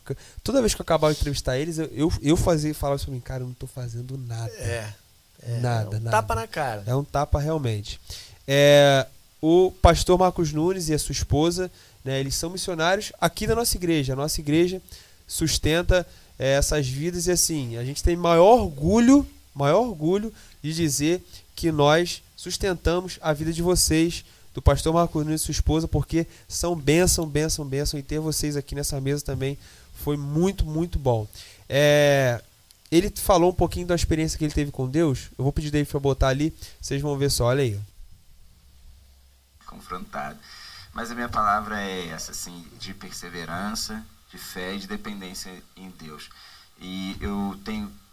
é, a gente já falou muito sobre isso, mas eu tenho. Deus tem tocado no meu coração muito para falar sobre agora discernimento da vontade de Deus. Como a gente precisa voltar a ter essa, essa responsabilidade, assumir essa responsabilidade. Eu digo que é o assumirmos o protagonismo da nossa própria história. E nós, então, assumimos essas responsabilidades. A gente vai, então, conduzir a nossa história como protagonistas e não coadjuvantes. A gente não fica, tem que ficar repetindo o que todo mundo faz. A gente tem que fazer aquilo que o autor da nossa história escreveu Olha gente. isso. Nós somos protagonistas. Mas não somos os autores. Os autores, o autor é Deus. E nós temos que discernir isso. Um, um ator, ele pega o texto. E o bom ator é aquele que pega o texto e entende o que o autor quis dizer quando ele escreveu aquele texto, aquela cena. E ele vive aquilo ali com intensidade. Mesmo que outras pessoas digam, ah, vai para ali, vai para aqui. Ele vai firme naquilo que o autor. O melhor o ator é aquele que faz com fidelidade, com intensidade o que o autor escreveu. É, ao- Cara, achei muito legal isso que ele falou. É. Assumir o protagonismo, mas tendo o discernimento, discernimento daquilo que Deus tem dito e tem falado para nós. Né? É, a gente não tem como assumir, é, ele fala, eu lembro nitidamente quando ele falou isso, né, algumas coisas que vieram na minha cabeça, a gente não tem como assumir um papel de é, medroso. Se Deus falou com a gente que ele vai com a gente, ele vai com a gente. É isso aí. E a gente tem que ir, irmão. É, lógico que para algumas pessoas ele Deus ele encaminha para uma área, Deus encaminha outras pessoas para outra, u- uns são diretamente ligados para um, mas mano, é, não tem nada, você já provavelmente teve essa experiência, não tem nada mais assim, é claro do que você ouvir do próprio Deus a vontade dele para sua vida. E é o que o pastor sempre fala, cara. Antes do compromisso vem a rendição. Isso aí. Você tem que estar rendido. Isso aí. E depois você assume o compromisso. Isso aí. Ó, muito bom, tá? Assistam também esse podcast. É, Mar- Missionários Marcos Nunes e Vivien. Show de bola. É, aí, rapaz, outra. Meu Deus do céu, o que, que aquele cara tá fazendo ali aí de foi novo, o mano? primeiro dele. Pai eterno. Primeira vez que nosso amigo Eduardo senta agora como entrevistador. E olha quem. E ele vai entrevistar a Marlene Deus Baltazar. do céu. Eu acho que o que eu senti com a Zaí, tu sentiu com a Marlene. Foi, é mesmo, cara. Porque assim, mas assim, como eu conhecia a Marlene já de, de mais tempo, assim, eu conheço a pessoa que ela é, assim, pra mim foi. Eu, eu vim ansioso por estar aqui pra conhecer a história mais a fundo do que ela, do que ela contou. Ela contou um pouquinho uma estratégia que ela usou, so- é, uma estratégia que ela usa até hoje, né? De como evangelizar. Se você não sabe como evangelizar, ó, ouve isso aí. precisa ter muito conhecimento, não. Outro dia eu cheguei perto de um rapaz, eu contei isso na igreja. Eu cheguei perto de um rapaz e falei para ele assim, dei, dei- dei um folheto para ele, e eu- aí eu falei para ele assim, eu orei por você. Ele falou assim, orou por mim? Orei, orei por você. Sabe por quê? Eu não entrego esse folheto para ninguém que, que antes eu não tenha orado pela pessoa. Então eu orei por você. Simples. Daí eu, começou a minha conversa com ele evangelística. Então a gente tem que ter uma perspicácia de falar com a pessoa, não deixar a oportunidade passar. Eu estava conversando com o pastor sobre isso, ainda sobre o Felipe Eunuco. Eu estava conversando com ele. Se o Felipe não aproveitasse aquela oportunidade, talvez nunca mais aquele homem teria ouvido falar de Jesus. Exatamente.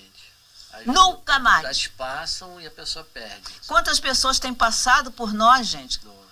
Por exemplo, eu chego no mercado, eu dou o folheto e falo de Jesus para a pessoa do mercado.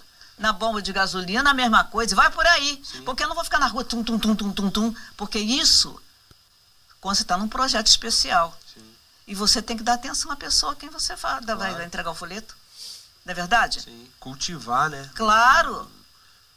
Então eu acho que esse negócio de vergonha é a arma de Satanás. É a arma de Satanás para te te desviar da missão que Deus lhe confiou. Porque Deus, toda aquela pessoa que foi salva por Cristo Jesus, tem a missão de pregar o Evangelho. Mano, E quando acabou, fala no Espírito acabou. Santo, né?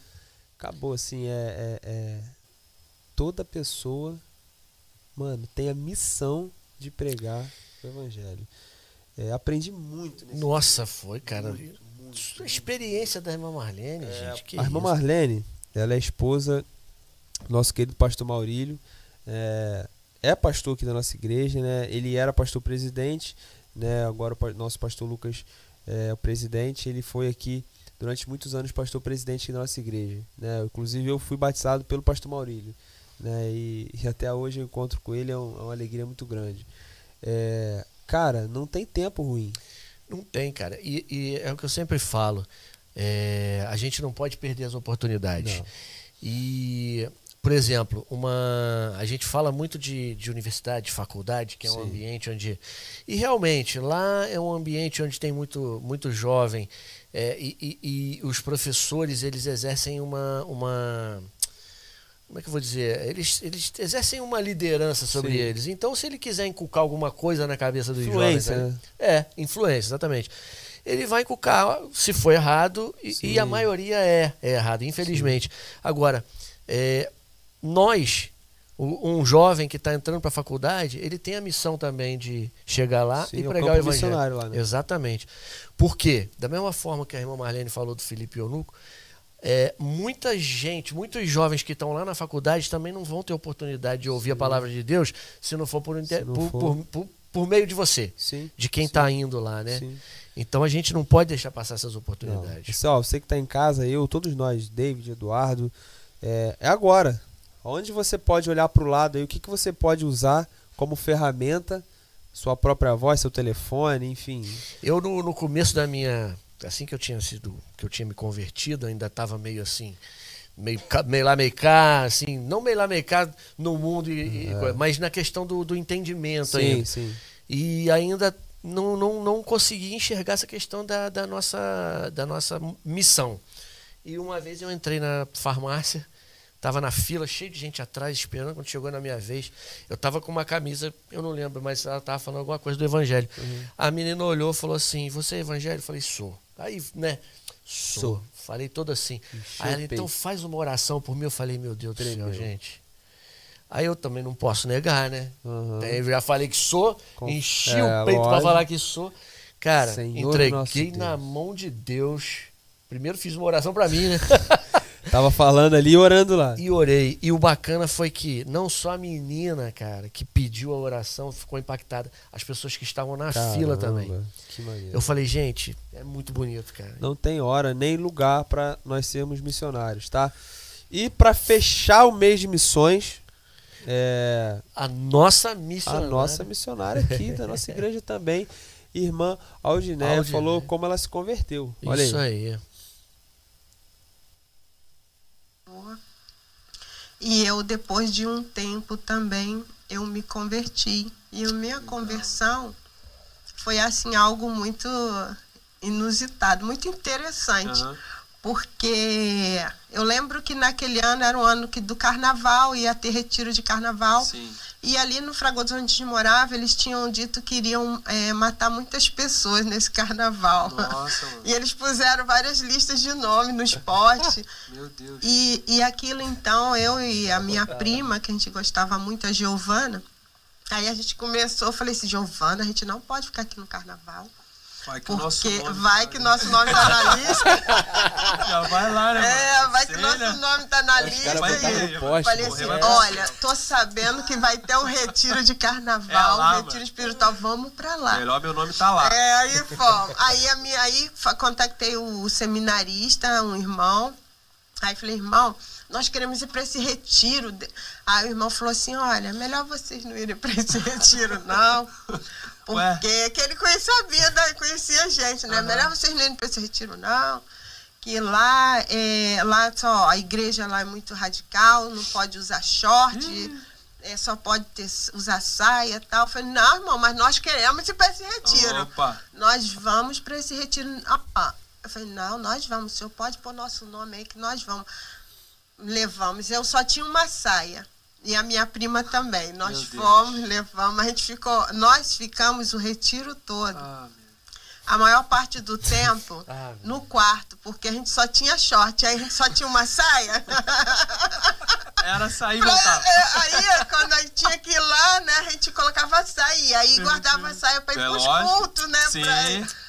E foi. E, e num desses dias, eu, eu lembro que o tema do retiro, eles cantavam o louvor, que, o Salmo 139, que fala: Senhor, eu sei que tu me sondas. Se quiser cantar, fica à vontade. Ah, vai todo mundo embora. a câmera vai Ah, ser, vai. Mas, mas no momento que a senhora. Ó, é, ó. que você, né? Pode falar falar você. você, Pô, mole. isso aí. Que você é, é, foi pro retiro. Ali você já tinha sentido alguma coisa? Já tinha sentido algum chamado? Ou mesmo foi. Não, não. Eu fui assim, com medo mesmo. Eu falei assim, Ah. não, vamos embora, vamos meter o pé desse lugar aqui, vamos pro retiro lá, todo mundo tranquilo, Ah, né? ninguém Não vai ter gente, problema. é. E aí, aí quando eu cheguei lá, né, e que começou a participação dos cultos, né? Sim. E participando do culto, e que eles é, começou a cantar esse louvor, e aquilo começou algo acontecer na minha vida, e que eu, eu virei e falei para Deus assim, Senhor, é, se esse louvor que eles estão cantando, se isso é uma realidade, de que o Senhor sonda o coração das pessoas, então eu queria que o Senhor é, sondasse o meu coração também. Eu, eu não quero mais é, esse tipo de vida para mim. Aí tu vê, né, Cara. cara? Foi fugindo, na verdade, Foi de uma fugindo. situação complicada. Que conseguiu alcançar. É, tem, tem, tem pessoas que vêm pelo amor, né? Outras que vêm no sufoco. Mas vem. É, importante é vir. Riane, hoje para fechar, o, o irmão, provavelmente Eduardo, poderia fazer um ping-pong pro Romulo. Eu acho é uma melhor boa não. ideia, é uma boa ideia, hein? Não, porque, mano, já fiz e, enfim. Enfim, vamos nessa, vamos prosseguir. Riane, pelo amor de Deus, Riane, me ajuda. É, entrevistamos os líderes do, dos adolescentes aqui da igreja, Marcelo e Mariana, um casal fera demais. Foi engraçado também demais essa entrevista. Olha como é que o Marcelo conheceu a Mariana aí. Vai aprendendo. contrário, né? Então, como conheceu o Marcelo. É, eu morava lá nos Jesuítas, né? E fazia faculdade na época em Santa Cruz. E aí surgiu uma oportunidade de vir trabalhar aqui em Itaguaí. Eu, eu nem. Não, acho que eu tinha vindo aqui uma ou duas vezes, eu nem vi muito pro lado de cá e acabava indo mais para Santa Cruz, Campo Grande. E eu comecei a trabalhar aqui em Itaguaí. E aí, o, onde eu trabalhava era na rua onde é a loja, né? A loja que o Marcelo ele trabalha. ele É, tá. E aí o ponto de ônibus era em frente à loja. Eu descia. Olha lá, olha lá, olha lá. Chama aí já, né? Beleza. E aí eu descia todo dia lá, em frente à, à, loja. Marcelo ficava no balcão. Olha a cara E dele. aí mano. descia, Ele entrava tá na orgulhoso, rua, ele tá orgulhoso. Pô, E eu já sou entrava, o trabalha- cara. eu trabalhava numa pousada. Cara, é engraçado que a pousada era assim, papo de 30 metros da, da, da esquina ali, da, da entrada da loja, né? E aí o tempo que ela soltava e passava ali, eu esperava ela passar quando eu. Eu ficava assim, cara, onde que essa menina vai? Pra onde, onde que ela. né? Pra onde que ela tá indo? Quando eu. Sumiu. Quando eu botava o cara Caraca, assim na calçada, sumiu. Sabia a hora certinha do Deve- ônibus, mano. Demorei tempo pra descobrir pra onde que ela tava indo. Gente, eu descia Pegava voada. o 476 rapidaço. Não, mas é porque tinha na- na esquina tinha uma oficina, né? Aí é, É, constrangedor. sim, então eu já descia, nossa, Bum, muito rápido. rápido. Não entrava, assim, né? E aí, enfim, nossa, nunca, de verdade, nem olhava pra loja, nada. Nunca teve que comprar um EPI. Nada, nada, velho. Nada. Não, Pode. não, não vou falar isso não. Olha só, não faz isso. Ela quer me deixar vermelho, tá vendo? Já tá Ah. muito, bastante. Aí um belo dia, ele apareceu lá na pousada que eu trabalhava, trabalhava na Olha recepção. só. E Loja do lado da pousada, ele foi lá, o quê? Foi Ele lá foi se hospedar lá? Gente, não, ele inventou uma história. Nossa! Eu ficava pensando assim, gente, como é que eu vou fazer? Chegou. Pra, né? Aí quanto? Pedi ela pra trocar a lâmpada, mano. A lâmpada aqui, ó. Então, queimou uma lâmpada, você pode ver. Pode trocar aqui. Aí, não, um belo dia ele foi lá. Aí eu né, atendi. Na verdade, eu sabia quem ele era. Por quê? Uma amiga de faculdade era uma paquera dele, umas coisas Ah, loucas, assim, né? tá. Já Enfim, sabia. aí eu sabia quem ele era por conta da amiga, mas nem imaginava. Ele foi lá pedir informação de, de valor de de diária, mano? porque... Ah, tá. Ó, Marcelo, eu inventei, Desculpa, Mariana, Mariana, eu inventei um caô. Ah, mano. Eu falava assim, gente, a única forma de eu saber o nome, Pô, tá brincando. conhecer um pouco, é falando de pousada, de alguma coisa, né? Quanto tá a diária aí, velho? Ah, Não, ele cheguei tem lá. uma família, ele tem é, primos que são de Santos, né? Caraca, muito Aí chegou lá falando, né? Porque tem uma família que é de Santos e tal, e eles vão vir passar um final de semana na minha casa. Eu queria saber o valor da diária. A casa dele tem. Da mãe dele tem quatro, cinco quartos. Aí, É. aí, É perto ali, né? perto. Aí, mas eu não sabia. Ah, Tá bom, tudo bem, né? Não sei se eu passei os valores e tal, e passei. Ali, né? Aham. E aí eu acho que perguntou meu nome, nem nome É, sabia, aí eu consegui né? descobrir o nome. Aí eu cheguei, tava. Tinha uma TV lá, Orkut na época. Orkut. Nossa, Caraca, velho pra caramba. Aí eu cheguei, tinha uma TV na recepção final, né? Comunidade. da pousada e tava rolando um, um Música. clipe, alguma coisa assim, uma música. Nossa, E Deus aí eu falei, pô, ó, né, cristã, ama Deus e tal, e descobri o nome, saí dali, caraca, velho, felizaço, né? Ô, Matheus, mano. Matheus. De onde ele tirou Matheus, cara? Caoseiro, né, Cara, cara? mano. Ele falou depois, aí no final rolou um ping-pong ali. É, Ah, do, é? do lance do ônibus. É, teve uma, Ah, teve uma cara, confissão ali, né, Teve cara? uma confissão. Olha, olha aí, ele vai botar ali pra gente. Cara, o cara vai perguntar um bagulho de pousada, mano. Ai, mano. Do céu, nada a ver, cara. Olha só. Ah, se os dois vão falar. Ônibus. Ônibus, mano. Pô, mano, ônibus, Bagunça, bagunça. Início, Bagunça! Gente! Não, peraí. Início. Ah, agora Tá vendo aí, ó? Não, peraí. aí? ônibus, vou falar. Pousa. Ônibus, primeiro beijo. Olha, vocês não falaram isso, mano. Que vermelho de novo? É. Vocês não falaram isso, mano. Deixa eu fazer uma aqui, uma minha, rapidão. Pousada. Ousada. Marcelo, Já vai lá. foi. É. Cara, ele vai. Ele deu mole ele demais, mano. Deu, deu muito mole, mas assim, um abração pra esse casal. Cara, casal abençoado demais, Pô, cara. Pô, boa. referência pra um gente. aí trabalho muito bom com, com adolescentes aqui na nossa igreja, Com né? certeza, cara. É, Bonito demais. Pastor Edgar vinha trabalhando com jovens, mas assim, é, é muito pesado porque assim, você tem duas frentes e duas. é, como é que eu posso dizer? Embora não todos sejam jovens, mas são momentos diferentes, né, Sim, cara? sim. E, e Pastor Edgar, muito acertadamente, convidou o Marcelo e a Mariana pra estar tá aí. Foi um podcast que eu ri demais também. Cara. Porque eu usei o Marcelo nesse podcast, cara. e vale a pena assistir, demais, né, cara? Vale, Porque vale muito. Muita história bacana ali. A, a- a recepção, eles contaram que a recepção foi péssima, Sim. né, dos adolescentes no começo, mas, né, Mas depois- nem só de vitória a gente Nem só. A gente viu, inclusive, que o pessoal sempre começou de baixo, né? A gente vai ver o próximo aí. A gente entrevistou o Juninho. Juninho, ele é um membro aqui da nossa igreja, né? Foi um cara que veio falar aqui, falou muito bem sobre o mercado de trabalho, enfim.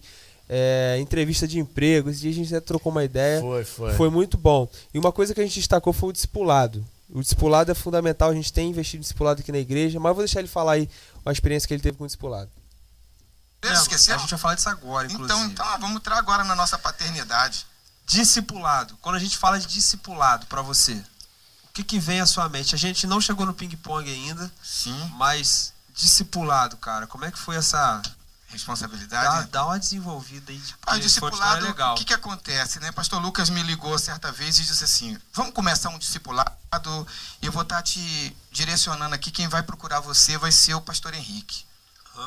Ótimo, beleza? Batemos um papo assim fundamental, for- formidável. Eu e o pastor Henrique começamos um trabalho. Só que o pastor Henrique, eu acho que aconteceu alguns problemas familiares e logo depois até ele mesmo, né? Problema de saúde, ele teve que se ausentar um período. Depois que ele, esse período que ele se ausentou, ficou um, um- um espaço. Logo depois, eu ganhei uma ligação do irmão Roberto. Roberto. Roberto. Não sei se você conhece. Não devo conhecer. Então, Roberto me ligou. falou, Ô, irmão Juninho, Ô, desculpa, posso te chamar assim? Eu falei, pode. Pastor Luca pediu que eu entrasse em contato com você. Eu, meu nome é Roberto, mas pode me chamar de Betinho. Eu queria saber, irmão, se a gente dá continuidade a esse discipulado toda quarta-feira, às sete horas da noite, para a gente bater um papo, vamos, vamos retomar esse trabalho aí. Eu falei, "Ô, irmão, eu estou à disposição. Então eu conheci esse irmão Roberto, Betinho e irmã Lane. então fui agraciado com esses dois irmãos e padrinhos que eu tenho um carinho tremendo. Sim, imagina. Cara, é, meus pais, né, mano? É, é. Tenho o maior orgulho de verdade, de verdade. É, discipulado. Discipulado também foi uma pauta dessa, dessa conversa. É, a gente viu em muitos momentos, você citou isso inclusive, não é porque são meus pais, de maneira alguma, mas a presença deles na vida sim, de pessoas aqui sim. que participaram do, dos podcasts, né, mano? E, muita gente comentou. Muita gente, uma história, né? Meu, meu pai, assim, particularmente, é, é muito apaixonado por discipulado. Né? Ele ama discipulado. Quando fala discipulado, igual a gente falou do pastor Edgar aqui sobre a Bíblia, é ele Foi. o discipulado. Mas enfim, a gente entrevistou também Projeto Livres para Nascer. Projeto aqui da nossa igreja. É, você vai ver um rostinho conhecido ali, ó. É a Mayumi. Ela, inclusive, foi entrevistada, voltou aqui com o projeto e ela falou como esse projeto começou. Olha, olha que lindo. Olha como é que começou esse projeto aí. Ó. O coração dela acerca do projeto. Ah, nem, nem era um projeto ainda, né? Ah. Era sobre a questão do chamado e do do aborto. Entendi. E aí eu falei assim, poxa, Rafa, eu tenho um sonho assim, simples, mas que eu queria fazer. Eu queria fazer umas camisas e vender essas camisas. E aí eu queria reverter o lucro para instituições que trabalham com a causa pró-vida. E assim também com cunho evangelístico, né? Sim. Que trabalham com essa missão. Ela falou assim: tá, legal, camisa, mas é só isso? Tem mais aí, né? Só isso, então, fazer camisa? Então, Você acha que é só isso que Deus tem pra fazer? Nossa, eu não falei isso. Pô, quer vender camisa? Em, outra, em outras palavras, em outras palavras. É, ela deu aquele empurrãozinho, assim, né? Empurrãozão. É, e ela me contando, eu falei, poxa, eu acho que isso vai se encaixar muito bem com a imersão. Porque Sim. também é uma causa social e é algo que a igreja precisa se envolver. E incentivei ela a conversar com o pastor, a trazer essa ideia para o imersão. E foi aí que ela começou a tomar forma a partir Sim. dessa, dessa Aí eu falei assim, meu Deus, Rafa.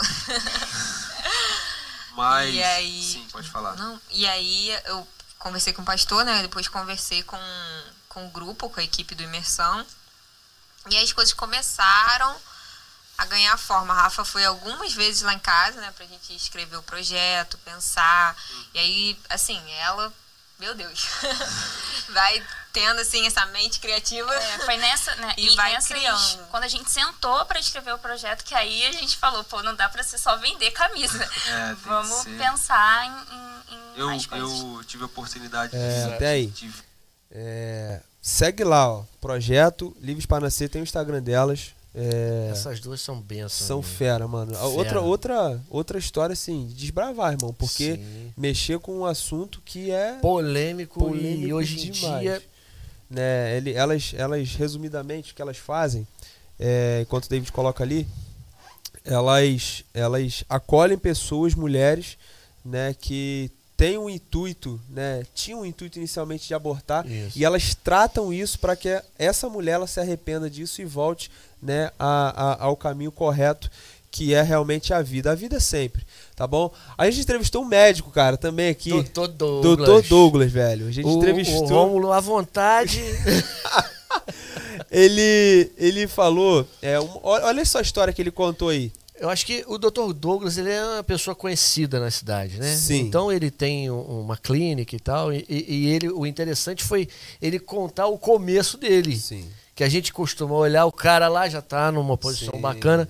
Mas dá uma olhada aí no começo, Olha como é que foi. Atrás de um bar. De frente para a prefeitura de Itaguaí tem um bar ainda, tem um botiquim ali ainda. A, as, o banco era as caixas de cerveja com a madeira Nossa. em cima, cara.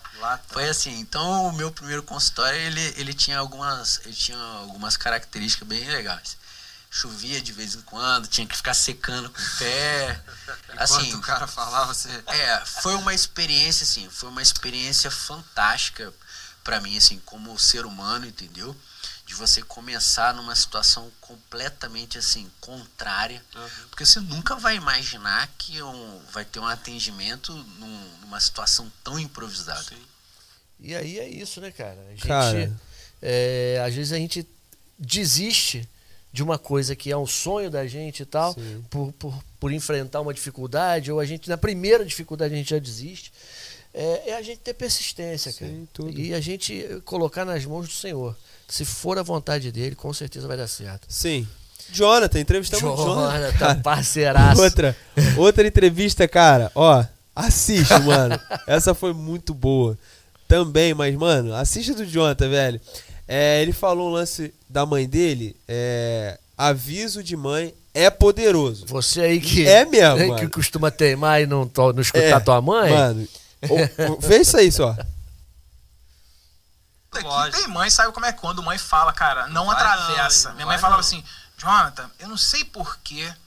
Eu não tô achando que hoje é dia para você sair. Quando fala assim, e você cara, ia? eu ia, eu tá fui. Maluco, eu ia ficar debaixo da diretora. Eu fui. Cara, eu também. Eu só fazia o contrário. E eu quebrava a cabeça todas as vezes. Quebrava... É, cara, é, é, é, mãe é. Mãe é mãe. Aí o que, que eu fiz? Aí eu saía. Mano, teve uma vez que eu cheguei numa festa.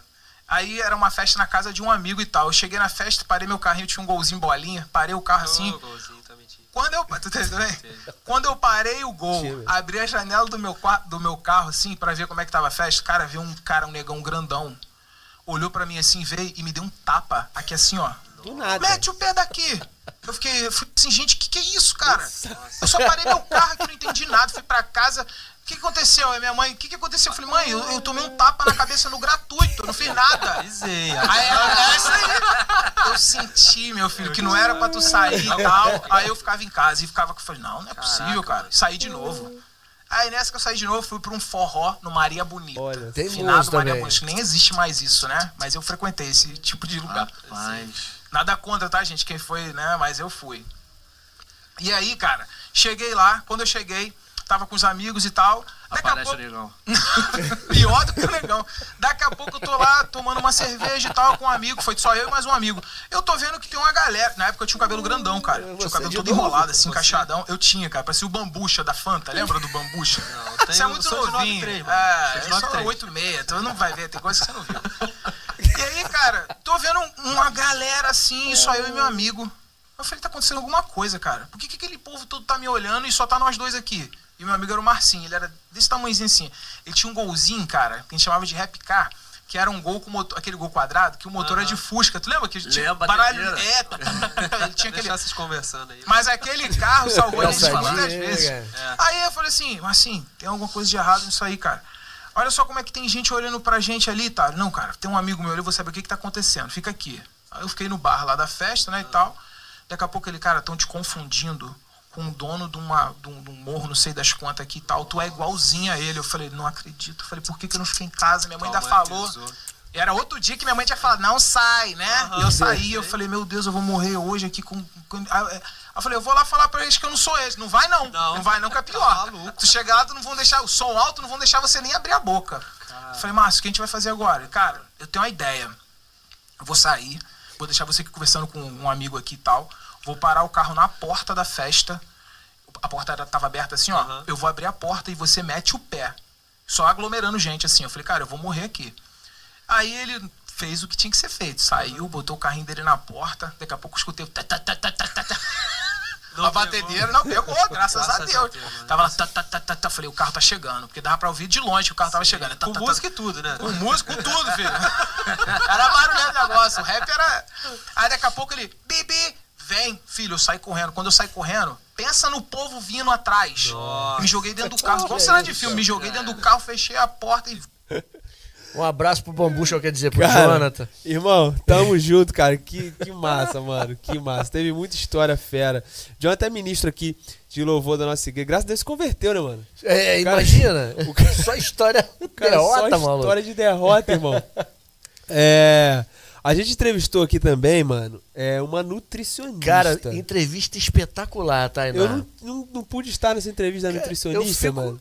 Eu fico bobo de ver, cara, as meninas novas, assim, o conhecimento que elas têm, cara. Cara. E a Tainá, que bacana esse, demais, aprendemos muito. Esse dia da, da, da nutricionista, é, eu não pude estar aqui, é, mas o que ela quebrou de mitos. Isso, é. é sobre a alimentação. Não sei se David tem ali para colocar ali é o, o corte dela.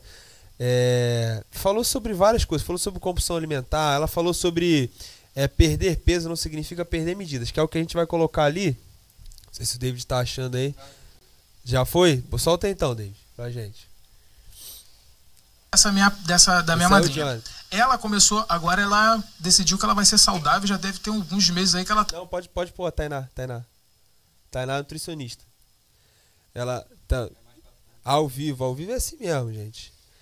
É, a galera tá com a gente. Tem que tem que Olha só, a gente falar uma coisa aqui. Tá rolando um ensaio lá em cima? Tem, tem, que, tem, que, tem que rolar até chegar na nutricionista, mano. Tainá, Tainá, Tainá, Tainá Santos. Tainá Santos, Tainá Santos. É dela. É, tá rolando um ensaio aqui na igreja. Eu quero convidar você pro musical dia 26, agora de. Domingo agora, né, mano? Dia 26 agora já é o musical. Venha, traga sua família. Ó, e se você puder trazer também um alimento não perecível, vai ajudar as famílias aqui do bairro. Pronto. Consegui? Vai. Vai lá. Ela começou, agora ela decidiu que ela vai ser saudável, já deve ter alguns meses aí que ela tá nessa luta aí. Só que ela no começo ficou frustrada porque ela não perdia peso, mas ela perdia medida. Hum. Uma coisa que você vai poder falar e, e, vai poder tirar muita dúvida sobre isso. Tem gente que não, logo de cara não perde peso, Sim. mas perde medida. Sim. Isso é ruim ou isso é bom? Se a pessoa ela tá praticando algum tipo de atividade física, né? muitas das vezes é, ela confunde, né? Ou, cara, tá, e chega assim no consultório. Mas eu não mandei meu peso, me manda mensagem. Eu tô fazendo tudo certinho, mas o peso não desce. E não sei o quê. Mas, gente, a gente tem que entender que quando a gente faz uma atividade física, a gente ajusta a alimentação, né? Ajusta a quantidade de proteína que você tem que ingerir num dia, a sua massa muscular, ela também aumenta, certo? Então, o peso ele não vai alterar tanto porque você também pode estar ganhando massa muscular e perdendo gordura, né? Que é o ideal, né? É o ideal, né? É, muita gente pergunta, né? Ah, pode, pode emagrecer e ganhar massa muscular ao mesmo tempo? São vias diferentes, né? São propósitos diferentes, vias bioquímicas diferentes. Mas quando a pessoa é iniciante, nunca fez uma dieta, tá começando a treinar, é muito comum disso acontecer ao mesmo tempo. E é perfeito. Às vezes as pessoas ficam com medo de ganhar massa magra. E não deve, não deve ser por aí. Porque a massa magra ela é um tecido ativo, né? Então faz com que seu metabolismo ele fique mais ativo, né? E esse é um dos fatores que evitam também o efeito sanfona, você manter sua massa magra. Cara, entendeu? Então, é, assim, assiste depois esse podcast. Muitos mitos foram quebrados nesse dia. Essa a Tainá, eu não pude estar, né? Extremamente inteligente ela, né, mano? Ela é, ela é. E o conhecimento que ela tinha, Caramba, cara. nova assim, né? Assim, a gente fez muita pergunta ali, a gente também foi consultado, a gente se consulta aqui, né? Sim, mano, porque assim, são dúvidas que eu tenho, você tem, ele tem, e a gente tira aqui na hora, de repente a minha dúvida é a sua dúvida, enfim. É isso aí. É, foi muito top. Depois assista aí. É, Tainá Santos, tá lá também pode assistir tudo. A gente entrevistou a Paulinha. Paulinha. Mano, essa, essa entrevista da Paulinha também foi muito boa. A gente. Foi uma das entrevistas também que a gente riu, né? Se teve emocionou. momento de se emocionar, teve momento de.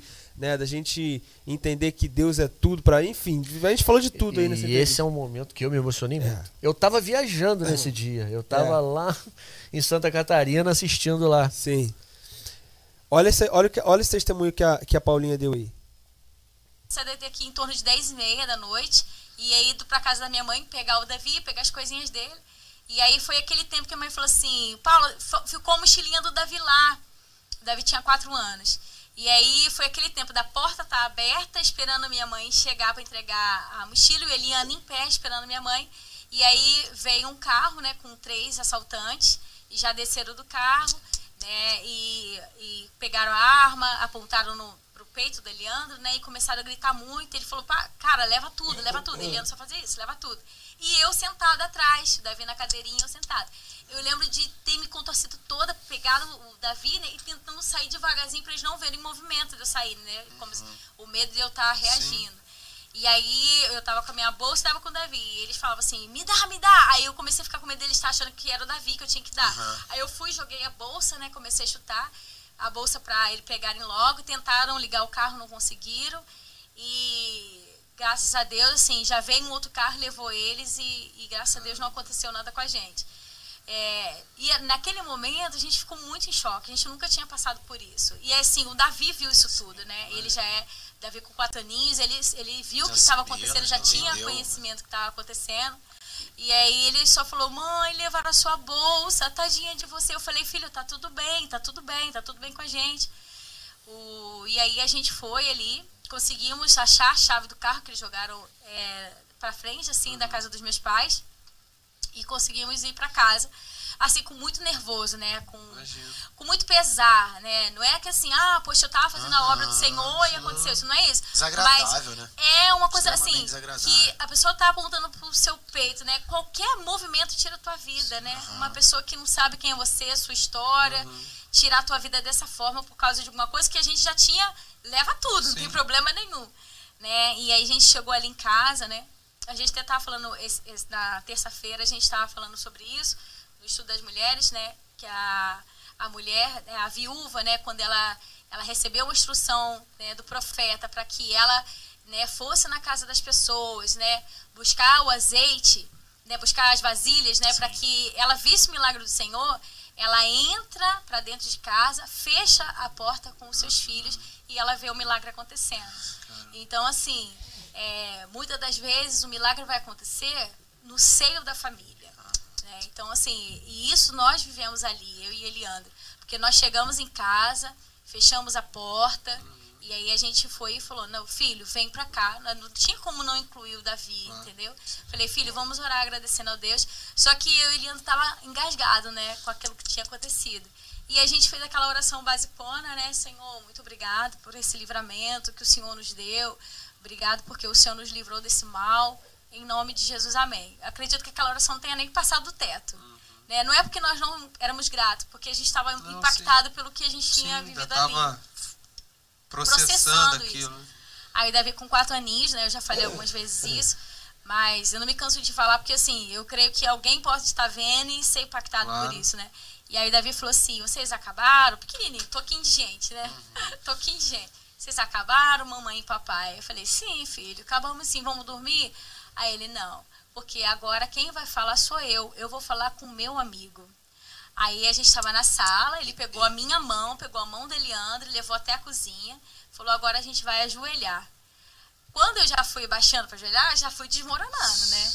E aí ele falou assim, ah, papai do céu, meu amigão, muito obrigado, muito obrigado, porque Aquele eu, jeito, você, né? Aquele jeito, daquele jeito, falando, né? Você, é. É, o Senhor nos protegeu, papai, eu, papai, a mamãe. Muito obrigado. Nós estamos muito felizes porque você. Cara, o Davi é, é, é... Quem conhece esse garoto, irmão? Ou garoto ousado, mano. Ele é. Ele, ele tem, é, deve ter o que hoje? Nove. Não sei se ele tem uns nove anos. A idade do, do, do Davi, do pastor Lucas. É, né? né? Por aí, né? Ele, ele é filho da Paulinha. Né? Ele, mano, se mandar pregar, ele prega. Se mandar dar a palavra, ele dá a palavra. Se mandar tocar ele, bateria, ele, ele toca. toca a bateria. Enfim, tem medo de dentista? Rapaz, eu perdi um pouco desse Perdeu? medo, mas era sinistro. A gente entrevistou um dentista aqui. Olha só que, olha um só casal. isso aí. Ó, um casal de dentista, olha aí. A primeira pergunta que eu queria fazer é como é que é vencer o medo de ir ao dentista, mano? Porque assim, muita gente tem um É, medo vamos danado. eu. Então, esse medo, antes eu acho que é- é- antigamente era um medo maior. Maior. Porque, por exemplo, eu vejo a minha filha hoje, ela não tem. Então, aí que Alguma tá o segredo. nisso aí. Aí Sua que filha tá é corajosa, a gente tava conversando isso. É, ela é corajosa, é verdade. Ela é uma exceção, bem corajosa. A melhor forma de perder o medo do dentista é indo sempre ao dentista.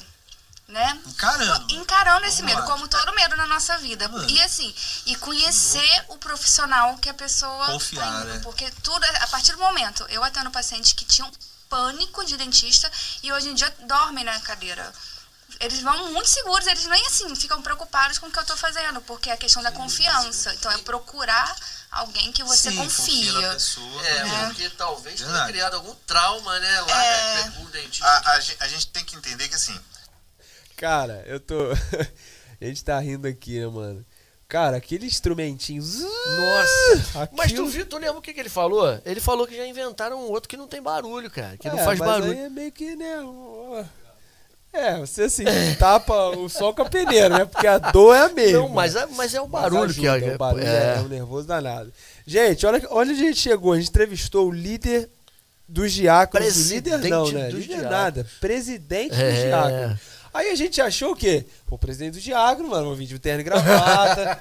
você, pô, aquela formalidade. Mano, não foi uma formalidade, mano. Eu vou. Não vai dar pra falar muita coisa aqui, mas assistam o pod, esse podcast aí. Show de Sandro bola. Vaz, foi fera. Ele falou como é que foi o convite pra ele presidir os diáconos. Olha como é que foi, ó. Isso aí, Essa- março de é, 2020. É, sim. Começo do ano, o pastor me chamou no canto, ó. É, precisa de você de novo, cara. Eu falei, ai, sim. Ixi.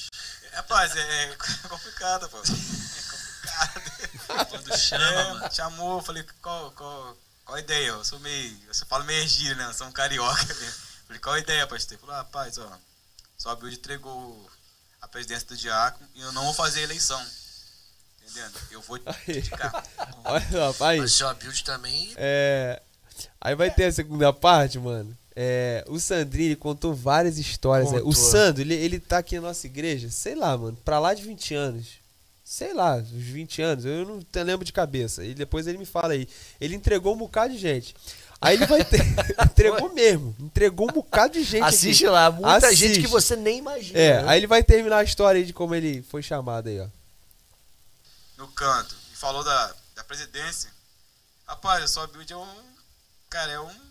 Uma enciclopédia, cara. O cara é um dinossauro. é verdade. Entendendo? O cara é, o cara é um patrimônio. Quando eu cheguei aqui na igreja, aí já era. Seu build, Entendendo? sim, eu fiquei assim, cara. Eu Dos parei. falei, primeiros "E aí?" a- a que Entendendo? está aqui nessa igreja. Eu fiquei quieto assim, falei, senhor, que- é isso, cara. Aí quando foi na primeira semana de janeiro, aí colocaram na sala aqui onde é o gabinete do, do pastor, né? Rapaz, quando eu entrei, cara, sou Nilton, Dona Marlene, pastor Maurílio. Aquela mesma galera do. Tranquilão. Rapaz, Tudo tranquilo. Mas ali já era diferente, velho. Entendendo? Tá me entendendo? Ali já era diferente, tá- tá- já tava, já tava, no, já tava no corpo diaconal. Já tava já mais acostumado com, a, com o Tá- clima. Tá me entendendo? Tá mano? me entendendo? Me jogaram ali na cova dos leões. Mano. Imagina só, cara. Sim. Substituir o irmão Abilde. Irmão Abilde, cara. Irmão Abilde é, é um patrimônio Construiu nosso isso aqui, aqui, cara. É, eu quero mandar realmente um abraço pro Sandro, cara. Que trabalho que ele tem feito nos É, diáconos aqui. muito né? bacana. É uma marca, assim, é que aqui na igreja, onde você olha, você vê um diácono trabalhando. É, e, e- isso aí, isso mesmo. Tem um diácono aqui, aí tem um diácono ajudando a recepção. tem- Cara, sacudiu. E mesmo, ele com esse jeitão aí, descontraído e Ih, tudo irmão, mais, o cara. ganhou todo mundo. E por último, por último, não menos Ô, importante. Olha o último aí, olha esse casal. Cara, o casal, meu Deus, uma espinha enorme ali, inclusive. Mas enfim, no meu rosto. É, é, a gente entrevistou a Didi e o Derek. A Didi, ela é filha da tia Leila, né? Irmã da Lili, que a gente entrevistou da Isabel. Então tá tudo ligado. Se você não entendeu, volta aí que você vai entender. é, um casal de jovens aqui da nossa igreja, um- amigos meus, inclusive, é, que viajaram para Parauapebas. Eu não vou lembrar É isso aí, é isso é, aí. esse estado. Ah, No Pará. No Pará, obrigado. Obrigado. Parauapebas no Pará, obrigado. E eles eram aqui da nossa igreja e estão lá. E eles falaram a importância de discipular os filhos. Você, pai, agora, se Deus quiser, peguei essa visão aí. Olha aí como é que foi. Você acha que realmente tem uma vantagem? Ou então quais são os pontos positivos de você? Cara, eu nasci no evangelho, tenho minha influência, tenho minha base. Eu acho que, assim, primeiramente vem da base de casa, né? Assim, do- dos pais que é, realmente estão compromissados com Deus, né? Que acaba levando isso para as crianças. Porque também não adianta eu ter uns pais que se dizem evangélicos na igreja e em casa não me mostra isso. Então vai muito disso também. E assim, eu acho que já crescer é, com uma doutrina e uma certa disciplina, né? De já conhecer, estar sempre, desde novo, sendo introduzido, né? A Bíblia diz que a gente tem que incu- inculcar Sim. na mente das crianças. E assim, desde pequenininho, desde o ventre, minha mãe já orava por mim, já sempre cantando louvores desde criança. Então, assim, isso faz com que é, você tenha um certo interesse, comece a tomar gosto pela casa do Senhor, de estar aqui todos os domingos, mesmo que seja para brincar de Barbie. É, mas você tá tem esse interesse de ir à igreja, participar de EBD, que assim, a gente gosta muito de EBD, porque assim, é onde é uma coisa mais descontraída, você aprende muito mais da Bíblia.